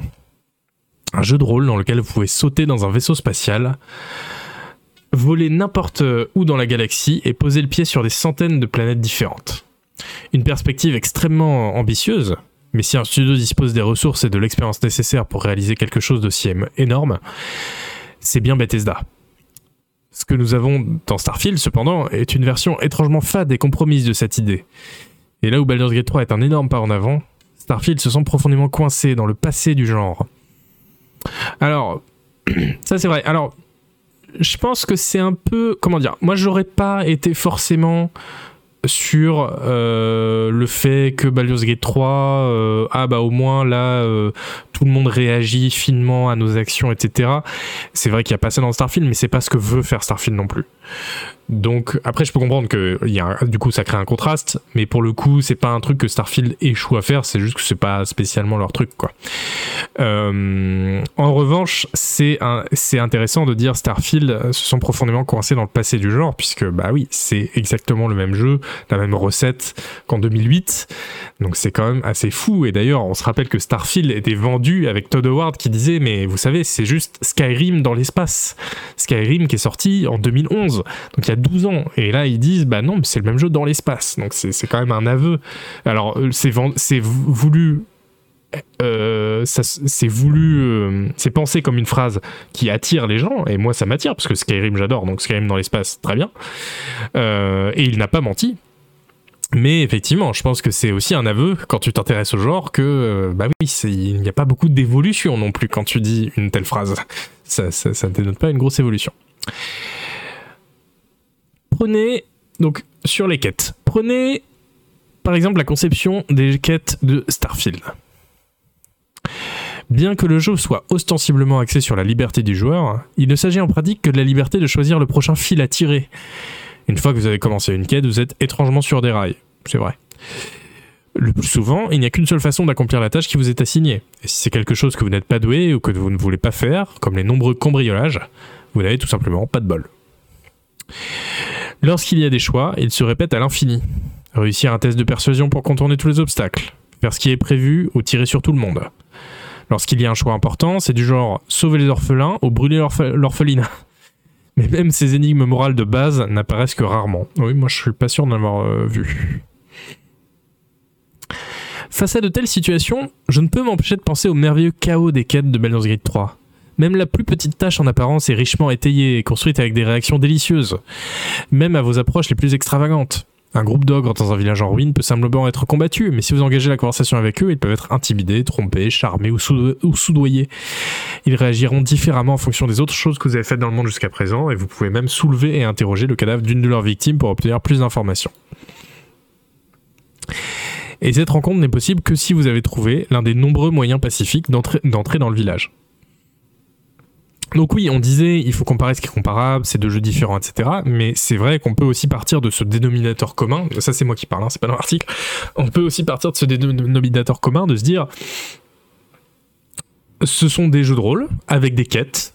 Euh, comment l'un de ces jeux envisage les quêtes Comment l'autre de ces jeux envisage les quêtes et sans dire forcément que l'un des jeux a voulu essayer de, enfin aurait mieux fait de faire comme l'autre, on voit que le, contraste est quand même euh, euh, pas en faveur euh, d'un de ces deux jeux quoi. Libre comme l'oiseau. Baldur's Gate 3 a été conçu dès le départ pour offrir ce type de liberté. Vos objets, vos sorts et vos capacités sont des outils qui vous permettent d'explorer l'environnement et de trouver des solutions inattendues aux problèmes. Qu'il s'agisse de discuter avec un écureuil en parlant avec les animaux, de bloquer les conduites d'évacuation des gaz toxiques en jetant des morceaux de meubles dessus, ou de survoler entièrement un obstacle après avoir pris la forme d'un oiseau. Starfield n'a rien de tout cela, et même si je ne m'attendais pas à ce qu'il soit un bac à sable aussi dense, en 2023 il est décevant de, découvrir à quel point de vastes pans du jeu ne sont pas interactifs.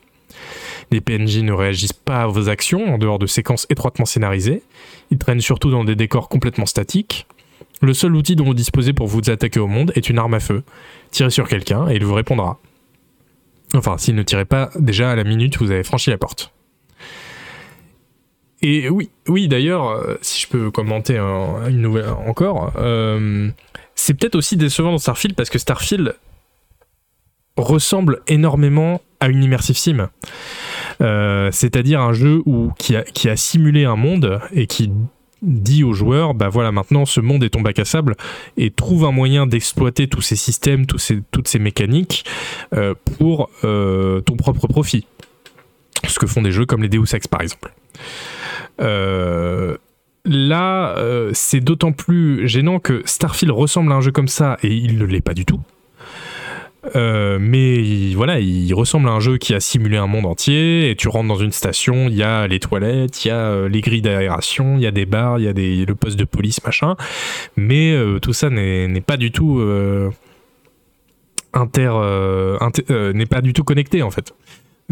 c'est même souvent n'est pas interactif. Et ce qui est encore plus dommage, c'est que Baldur's Gate 3, lui, il ne ressemble pas du tout à une immersive sim. Il ressemble à un jeu de rôle presque Infinity Engine, euh, enfin traditionnel, mais il a tous ces trucs de, justement de d'immersive sim en lui. Et ce qui d'ailleurs, je pense, est une grosse partie de pourquoi ça a eu un énorme succès, c'est parce que ça fait très bac à sable, parce qu'on te laisse gérer la physique, on te laisse euh, ramasser des caisses dans ton inventaire, les poser ailleurs pour grimper dessus, t'as plein de sorts pour t'amuser avec euh, ce que tu veux, voler euh, dans l'air, etc. Te transformer en quelqu'un. et ça, ça fait très immersif sim, effectivement. Ce que Starfield, effectivement, n'est pas du tout, quoi.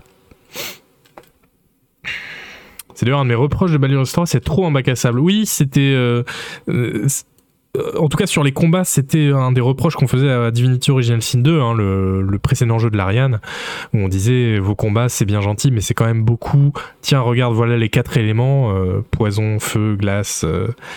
et c'est quoi le dernier? Je sais plus. R. mais comment ça se traduisait dans le jeu? Je me rappelle pas. Euh, oui, si, c'était la foudre. Euh, et euh, c'était vraiment les combats reposaient juste sur l'interaction des éléments. Donc tu faisais pleuvoir et après tu mettais un éclair dans de l'eau et ça électrifiait les gens, etc. La, Baldur's Gate 3 a un peu réduit ça. Mais c'est vrai qu'en dehors des combats, il y a, quand même énormément toujours de trucs de, bac à sable. Et oui, moi, je, bah, qui dit je peux comprendre qu'on aime, oui, je peux comprendre qu'on n'aime pas non plus, hein, bien sûr. J'ai emmené les cadavres des parents du Ghost Fling qui ne croyaient pas qu'ils étaient morts, il a pas réagi 0 sur 20. Et oui, bah ils peuvent pas tout prévoir, hein, c'est sûr. Le drame là-dedans, c'est que je suis d'accord avec tout ça, et pourtant j'ai pas accroché à Baldur's Gate 3, et je m'éclate sur Starfield. Mais encore une fois, moi je dis pas qu'il n'y a pas moyen de s'éclater sur Starfield. Euh, c'est pas du tout mon propos. Hein. Euh, d'ailleurs, encore une fois, comme je te disais, euh, je vais sans doute le relancer pour le plaisir. Euh, mais on peut aussi parler de tous les côtés énervants qu'il a, tous les trucs qui auraient pu être mieux et tous les trucs qui sont gênants dans le jeu en fait. C'est, c'est, pas, ça n'empêche pas. Mais revenons, euh, revenons peut-être à, l'article. Donc euh, voilà, le seul outil dont disposait pour vous attaquer au monde est une arme à feu, etc. C'est décevant comparé à une expérience révélatrice comme Baldur's Gate 3, mais c'était pas non plus à la hauteur des propres standards de Bethesda. Ah, ça c'est intéressant parce que tout le monde dit oui, mais bon, ils font du Bethesda, fallait pas s'attendre à autre chose, etc. Et ils suivent leurs recettes. Ils ont prévenu que ce serait Skyrim dans l'espace, etc. Il y a 15 ans, Fallout 3 proposait des environnements plus intéressants que celui-ci rempli d'ordinateurs à pirater, de tourelles et de robots à contrôler, de notes et d'audiologues uniques à trouver, de pièges à déjouer et de factions à soutenir. Je me suis déjà moqué de l'approche de Bethesda en la matière de narration environnementale. Nous devons aspirer à plus de subtilité que deux squelettes posés avec une note à côté d'eux, oui, ça c'est clair. Mais au moins c'était une narration. Starfield, c'est juste un monde de salles répétitives pleines de bandits en colère et de butins aléatoires. Ça, c'est vachement intéressant. J'avais pas, euh, j'avais pas pensé à ça. Que même pour un jeu Bethesda, c'était en dessous. Euh, je le crois sur parole, hein, sur Fallout 3, j'avoue que ça fait pas mal d'années que j'ai pas relancé Fallout 3. La dernière fois, c'était en 2015, je pense. Donc, je me rappelle pas exactement si le, design euh, environnemental, en narration, etc., était différent. Mais euh, je veux bien le croire. Starfield n'est pas fluide comme l'était Skyrim dans l'exploration. Oui, c'est vrai. Bah après, j'imagine qu'on pourrait dire, oui, mais bon, comme c'est dans l'espace, c'est un peu normal que ce soit un peu séquencé. Le vaisseau, euh, les stations spatiales, faut rentrer dedans. Alors que euh, un RPG à ciel ouvert comme Skyrim, c'est pas la même chose. J'imagine que là, on peut leur trouver euh, cette excuse.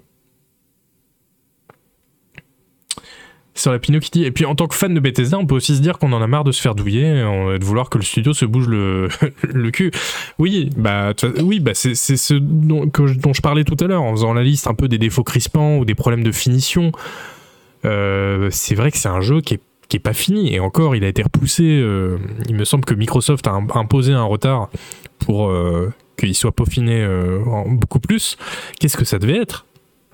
Parce que là, mon perso qui s'accroupit et il disparaît et il voit plus où il vise. Le marchand où on peut pas lui parler dessus si on est du bon côté du, comptoir. le, bon, l'interface, j'en parle même pas. Il y a le fait qu'il n'y ait pas d'azerty, le, le, le, lip sync en français. C'est des vrais problèmes, ouais, des vrais problèmes de finition.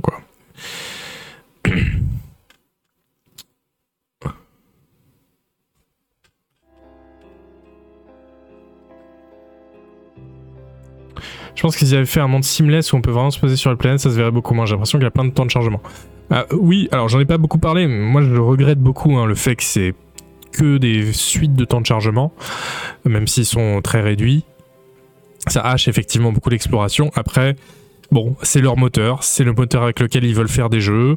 Euh, c'est un moteur qui permet pas de faire beaucoup de choses sans écran de chargement. Et s'ils l'avaient pas fait, bon, on n'aurait juste pas eu le jeu. Donc bon, là, sur ce point, moi, je suis prêt à me dire, bon, euh, j'accepte euh, cette limitation de leur moteur, de leur outil privilégié pour faire des jeux. Je le déplore. Mais bon, c'est le prix à payer pour avoir le jeu, quoi, peut-être. tout à fait d'accord, c'est le choix de leur scope qui entraîne cela et ce serait limité à un système hyper détaillé, ça aurait mieux fonctionné tout en offrant un terrain immense. Oui, mais bon, eux, l'intérêt c'était, le scope. Dans ce jeu, il n'avait comme argument euh, de vente que son ambition, que sa taille, que son scope. Euh, il ne se vendait pas du tout sur euh, des combats originaux, une histoire originale, des environnements originaux, pas du tout. Il se vendait sur regardez, ça va être immense et vous allez pouvoir aller sur 1000 planètes. Donc malheureusement, ils pouvaient pas faire de compromis là-dessus. Quoi. Les autres studios font évoluer leurs outils. Ah ouais, ouais, non mais je, ne leur trouve pas d'excuses. Je suis quand même surpris qu'ils aient pas plus appris de No Man's Sky pour la partie exploration. Bah, ouais, alors Étonnamment, j'ai l'impression que c'est assez inaudible euh, ça en ce moment. Enfin, moi j'ai parlé plusieurs fois de No Man's Sky, je sais plus en stream ou, sur Discord, et les gens disaient Ah, mais No Man's Sky, non, arrête Bah oui, mais jouer à No Man's Sky, vous allez voir, c'est assez incroyable parce qu'on peut aller sur toutes les planètes de la galaxie sans écran de chargement. On pose notre vaisseau où on veut sur la planète, on rentre dedans, on, on allume les gaz, on va vers l'atmosphère et hop, on va vers une planète et il n'y a pas de temps de chargement. C'est vrai que c'est assez bluffant. Et ça, c'était il y a, y y a, y y a 8 ans, quoi. Donc euh, je pense qu'on peut le rapprocher de, quand même de, de No Man's Sky euh, là-dessus, quoi.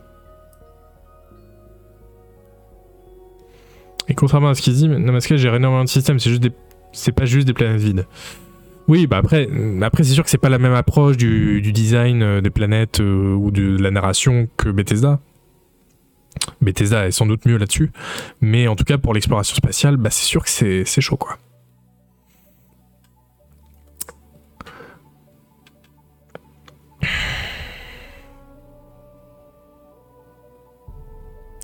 Alors, revenons à l'article. Un accueil glacial. Au début du jeu, j'ai découvert un laboratoire gelé dans la glace, pris d'assaut par des bandits. Au début, j'ai pensé que j'étais tombé sur quelque chose d'équivalent à l'un des coffres-forts de Fallout. une histoire euh, autonome à parcourir et à reconstituer. Certains petits éléments, une histoire indépendante, je pense, ça c'est un petit problème de trad. Une histoire indépendante à parcourir et à reconstituer. Pardon, je commence à avoir mal à la gorge. Certains petits éléments allaient dans ce sens. Des scientifiques morts éparpillés, une série d'emails aux implications sinistres, une petite blague amusante sur la machine à glace. Mais au fur et à mesure que j'avançais, je ne parvenais pas à trouver une véritable profondeur, des objets uniques ou des PNJ interagissables, ou une quelconque finalité à la zone, et j'ai fini par abandonner, un peu déconcerté. Plus tard, j'ai découvert pourquoi ce laboratoire semblait si mince lorsque j'ai rencontré sa copie exacte sur une autre planète, et encore sur une autre planète. C'était pas un vault, c'était un bloc de contenu que l'algorithme de génération procédurale recrachait pour servir de toile de fond à un énième combat de bandits. Euh, je suis pas sûr qu'il y ait de la génération procédurale dans Starfield si. Enfin bon, ça, ça n'invalide pas l'argument. Après cela, j'ai commencé à remarquer le même phénomène partout. Même les lieux utilisés pour les missions de la quête principale se répètent sur des mondes aléatoires, ce qui explique pourquoi leur conception est si peu inspirée. C'est une conséquence du besoin d'échelle. Avec autant de planètes explorables, il n'est tout simplement pas possible de les remplir avec du contenu élaboré. Chacun des trois actes de Baldur's Gate 3 n'est probablement pas plus grand qu'une planète Starfield en termes de zone géographique, mais c'est certainement le meilleur compromis. Dans les deux cas, vous obtenez plus de 100 heures de contenu de RPG, mais l'approche de BG3 est entièrement basée sur le meurtre, tandis que celle de Starfield est entièrement basée sur le remplissage. Non, c'est la trad qui fait n'importe quoi là. En le disant, je me suis dit, c'est bizarre. Non, il dit. euh, c'est un jeu de mots, enfin c'est une expression idiomatique anglaise. C'est un, jeu de mots. Il dit euh, Baldur's Gate 3 euh, ça tue, alors que Starfield ça remplit. Voilà.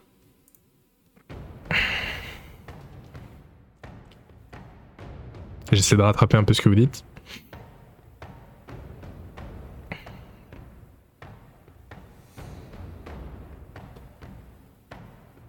Toutes les planètes sont en gros génération procédurale. Non, j'ai- euh, je crois qu'elles sont faites en, interne. Alors peut-être qu'il y a des outils de génération procédurale en interne, mais je pense que tous les joueurs tombent sur exactement les mêmes planètes, non? BG3 c'est le meurtre. Oui, non, mais ça, ça paraît si bizarre. Oui, c'est ça. euh, BG3 est un jeu qui tue et euh, Starfield est un jeu qui remplit. qui fait du contenu, quoi. Perdu dans l'espace. Ce qui, est, vraiment perdu en cours de route, c'est le sentiment de jouer un rôle. Dans Starfield, personne ne se soucie vraiment de savoir qui je suis, si c'est que je suis si ce n'est que je suis l'élu de l'artefact magique extraterrestre ou je sais pas quoi. Les choix que je fais lors de la création de mon personnage n'ont pratiquement aucune incidence, en dehors de très spécifiques générateurs d'événements comme Kid Stuff. En dehors d'une ou deux lignes de dialogue, cela ne fait aucune différence que je sois un pèlerin plutôt qu'un chef, et même le fait d'avoir de l'ADN extraterrestre s'est avéré totalement indigne de commentaires, en dehors de quelques médecins qui m'ont proposé de me l'enlever une fois j'ai réalisé à quel point il s'agissait d'un obstacle mécanique. Les choix que je fais dans le jeu ne sont pas non plus pertinents. Aucune faction ne se soucie de savoir si j'ai déjà, euh, si j'ai déjà rejoint une autre faction ou quels travaux j'ai effectués en cours de route, tant que mes primes sont payées. La seule mesure de mon impact sur la galaxie est de savoir si mes compagnons, un groupe de robots flagorneurs avec des codes moraux similaires et frustrants, sont repoussés par moi ou non. Oui, euh, ça, euh, j'ai vu pas mal de gens râler à juste titre là-dessus, hein, le fait qu'on peut rejoindre toutes les factions et euh, faire toutes leurs lignes de quête sans problème, alors que c'est des factions concurrentes, ennemies, etc. D'ailleurs, à un moment, ils te font même... sur une des factions, ils te font prêter un serment d'allégeance et t'as une ligne de dialogue, t'as une réplique où tu peux dire euh, on peut faire ça discrètement quand même parce que j'ai pas envie que ça se sache partout. Et on te dit ah non c'est important de le faire en public machin. Et en fait euh, ça n'a de toute façon ça n'a aucun silence. Donc c'est marrant qu'ils aient intégré ça d'un point de vue narratif d'un point de vue juste d'écriture de dialogue mais que derrière dans les mécaniques non non euh, tout le monde s'en fout personne ne sait que t'es dans cette faction. Très étrange on est très loin de la façon dont Baldur's Gate 3 permet à votre personnage d'imprimer sa marque sur le monde.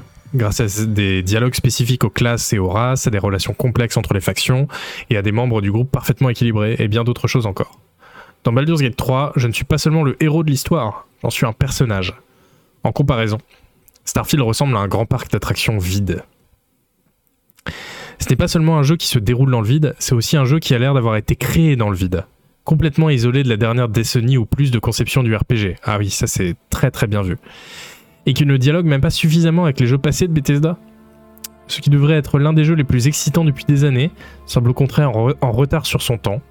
Et à ce stade, chaque rencontre que je fais me fait regretter de ne pas être de retour sur Faerun, le monde de Baldur's Gate 3. Voilà un article de Robin Valentine pour PC Gamer. Euh, assez intéressant et effectivement je pense que c'est révélateur ou ça exprime quelque chose que beaucoup de gens euh, euh, ont pensé en enchaînant Baldur's Gate 3 et Starfield. On voit bien que c'est deux jeux de rôle assez différents, mais n'empêche que dans les deux, il y a des quêtes, il y a de la création de perso, il y a des dialogues, il y a des combats, et on voit que c'est c'est différent, quoi.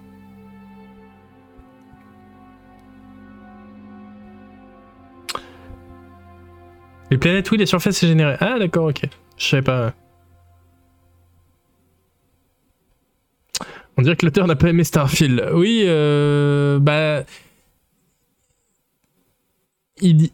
Je sais pas s'il a pas aimé. Enfin, oui, manifestement, mais il dit. Euh, c'est quand même beaucoup moins bien que l'autre jeu de rôle qui est sorti il y a un mois, quoi.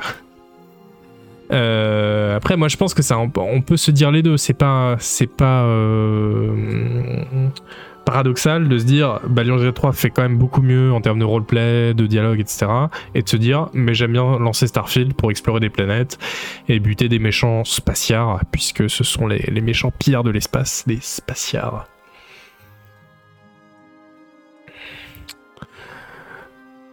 Euh... Voilà, je sais pas, je sais pas ce que, ce que vous avez pensé de, cet article, mais, mais je, trouve ça euh, plutôt intéressant. Euh, voilà, mais si vous avez des retours sur Starfield aussi, hein, euh, j'imagine qu'il y a des gens qui ont joué, euh, qui doivent avoir des avis, n'hésitez pas.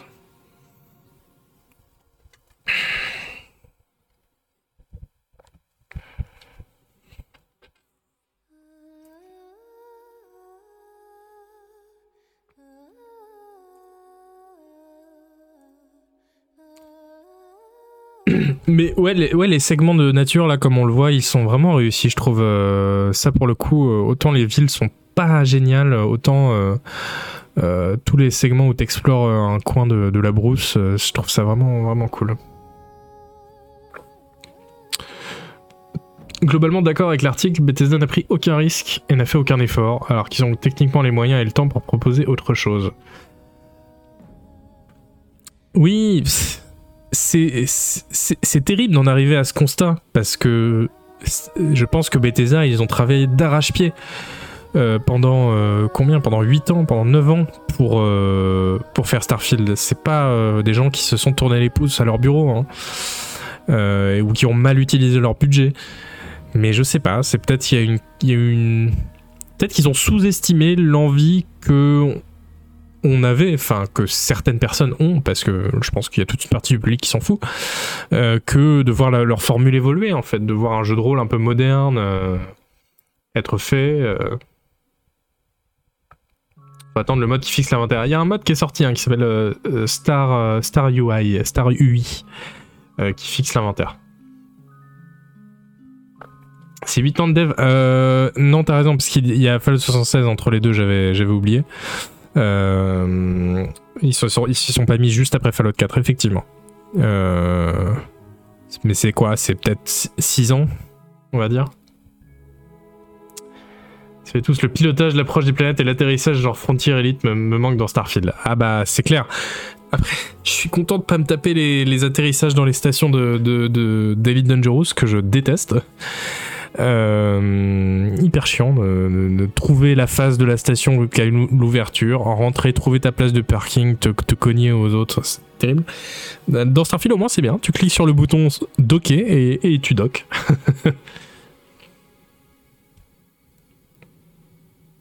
Je pense que le problème Todd Howard se pose, c'est lui la tête pensante. Bah sur la Pinou, euh... Oui, euh, clairement, là, il y a eu un management qui n'a pas poussé pour renouveler la formule. Je pense qu'on peut le dire comme ça de façon factuelle.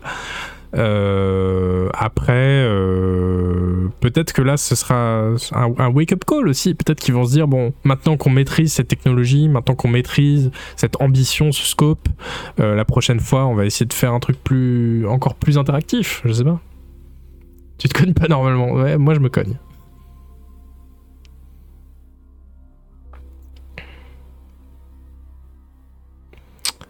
L'objectif de Baldur's Gate 1 n'est pas non plus de faire un triple A jouable sur, plusieurs plateformes. Bah, si, euh, si JB Vador. si, si, si. C'est un peu le même problème que les jeux Ubisoft. Oui. Oui, c'est vrai qu'on le, grand public a découvert à un moment que, que, que chez Ubisoft, il y avait un département. euh, comment il s'appelle Le département. euh, euh, un peu conception, qui est le département où il y avait euh, une petite équipe qui décidait en gros de, la direction que prenaient tous les jeux Ubisoft et qui et c'est pour ça que tous les jeux Ubisoft il y avait des tours à escalader et les mêmes menus etc c'est parce qu'il y avait cette équipe là qui disait non, mais il faut ça dans tous les jeux voyez c'est ça qui est génial voilà et mais du coup peut-être qu'il y a un parallèle à faire avec avec Bethesda aussi ouais C'est Biscarrot qui dit J'ai 40 heures dans Starfield, j'ai voulu tenter de tout toucher. C'est un jeu qui a beaucoup d'ambition, qui s'éparpille trop et qui est limité par son moteur, ça c'est sûr. Un jeu ancré dans le passé où je trouve l'exploration moins intéressante que dans Skyrim, parce que procédural, parce que on fait du voyage rapide partout, etc. Mais ça reste une sorte de plaisir coupable à Far Cry. Mais c'est bon, j'ai fait le tour. Oui, c'est pas idiot ce parallèle avec Far Cry. J'ai- un peu pensé à Far Cry aussi pendant mes phases de jeu parce que globalement, euh, une énorme partie de ce qu'on fait dans Starfield, c'est-à-dire explorer un donjon et euh, tuer les ennemis un par un, c'est vraiment du Far Cry. Euh, avec la vue FPS aussi, etc. Donc oui, le parallèle est, assez, intéressant. Et oui, un, genre de plaisir coupable, il, doit y, avoir quelque chose... Je sais pas si je dirais plaisir coupable, je me sens pas coupable d'y jouer, mais en tout cas, plaisir dilué, on va dire, plaisir un peu... Un peu euh, atténué par, euh, par des défauts structurels dans le jeu, quoi.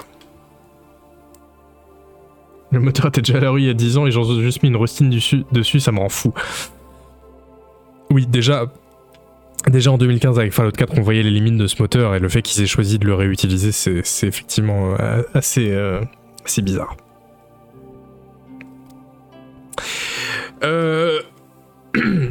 Bah écoutez, euh, moi je commence à avoir mal à la gorge en fait. Je pense que c'est le combo euh, ventilo et avoir parlé deux heures. Je pense qu'on va s'arrêter là. Euh, et qu'on va pas faire malheureusement l'article sur l'âge d'or du du jeu de rôle. Parce que ça va nous amener un peu un peu trop loin et je pense que je vais je vais vraiment pas pas pouvoir. C'est un long article, mais on le fera la prochaine fois. Je vais, vous le garder au chaud. Euh, De toute façon, ça va pas être périmé euh, d'ici la prochaine fois. Euh, voilà. Ben, euh, écoutez, hein, sur ce, je pense qu'on va pouvoir se quitter. Surtout qu'apparemment, vous n'êtes plus que 4, puisque le problème de le Twitch n'est pas résolu. On peut pas accéder au stream Twitch, apparemment.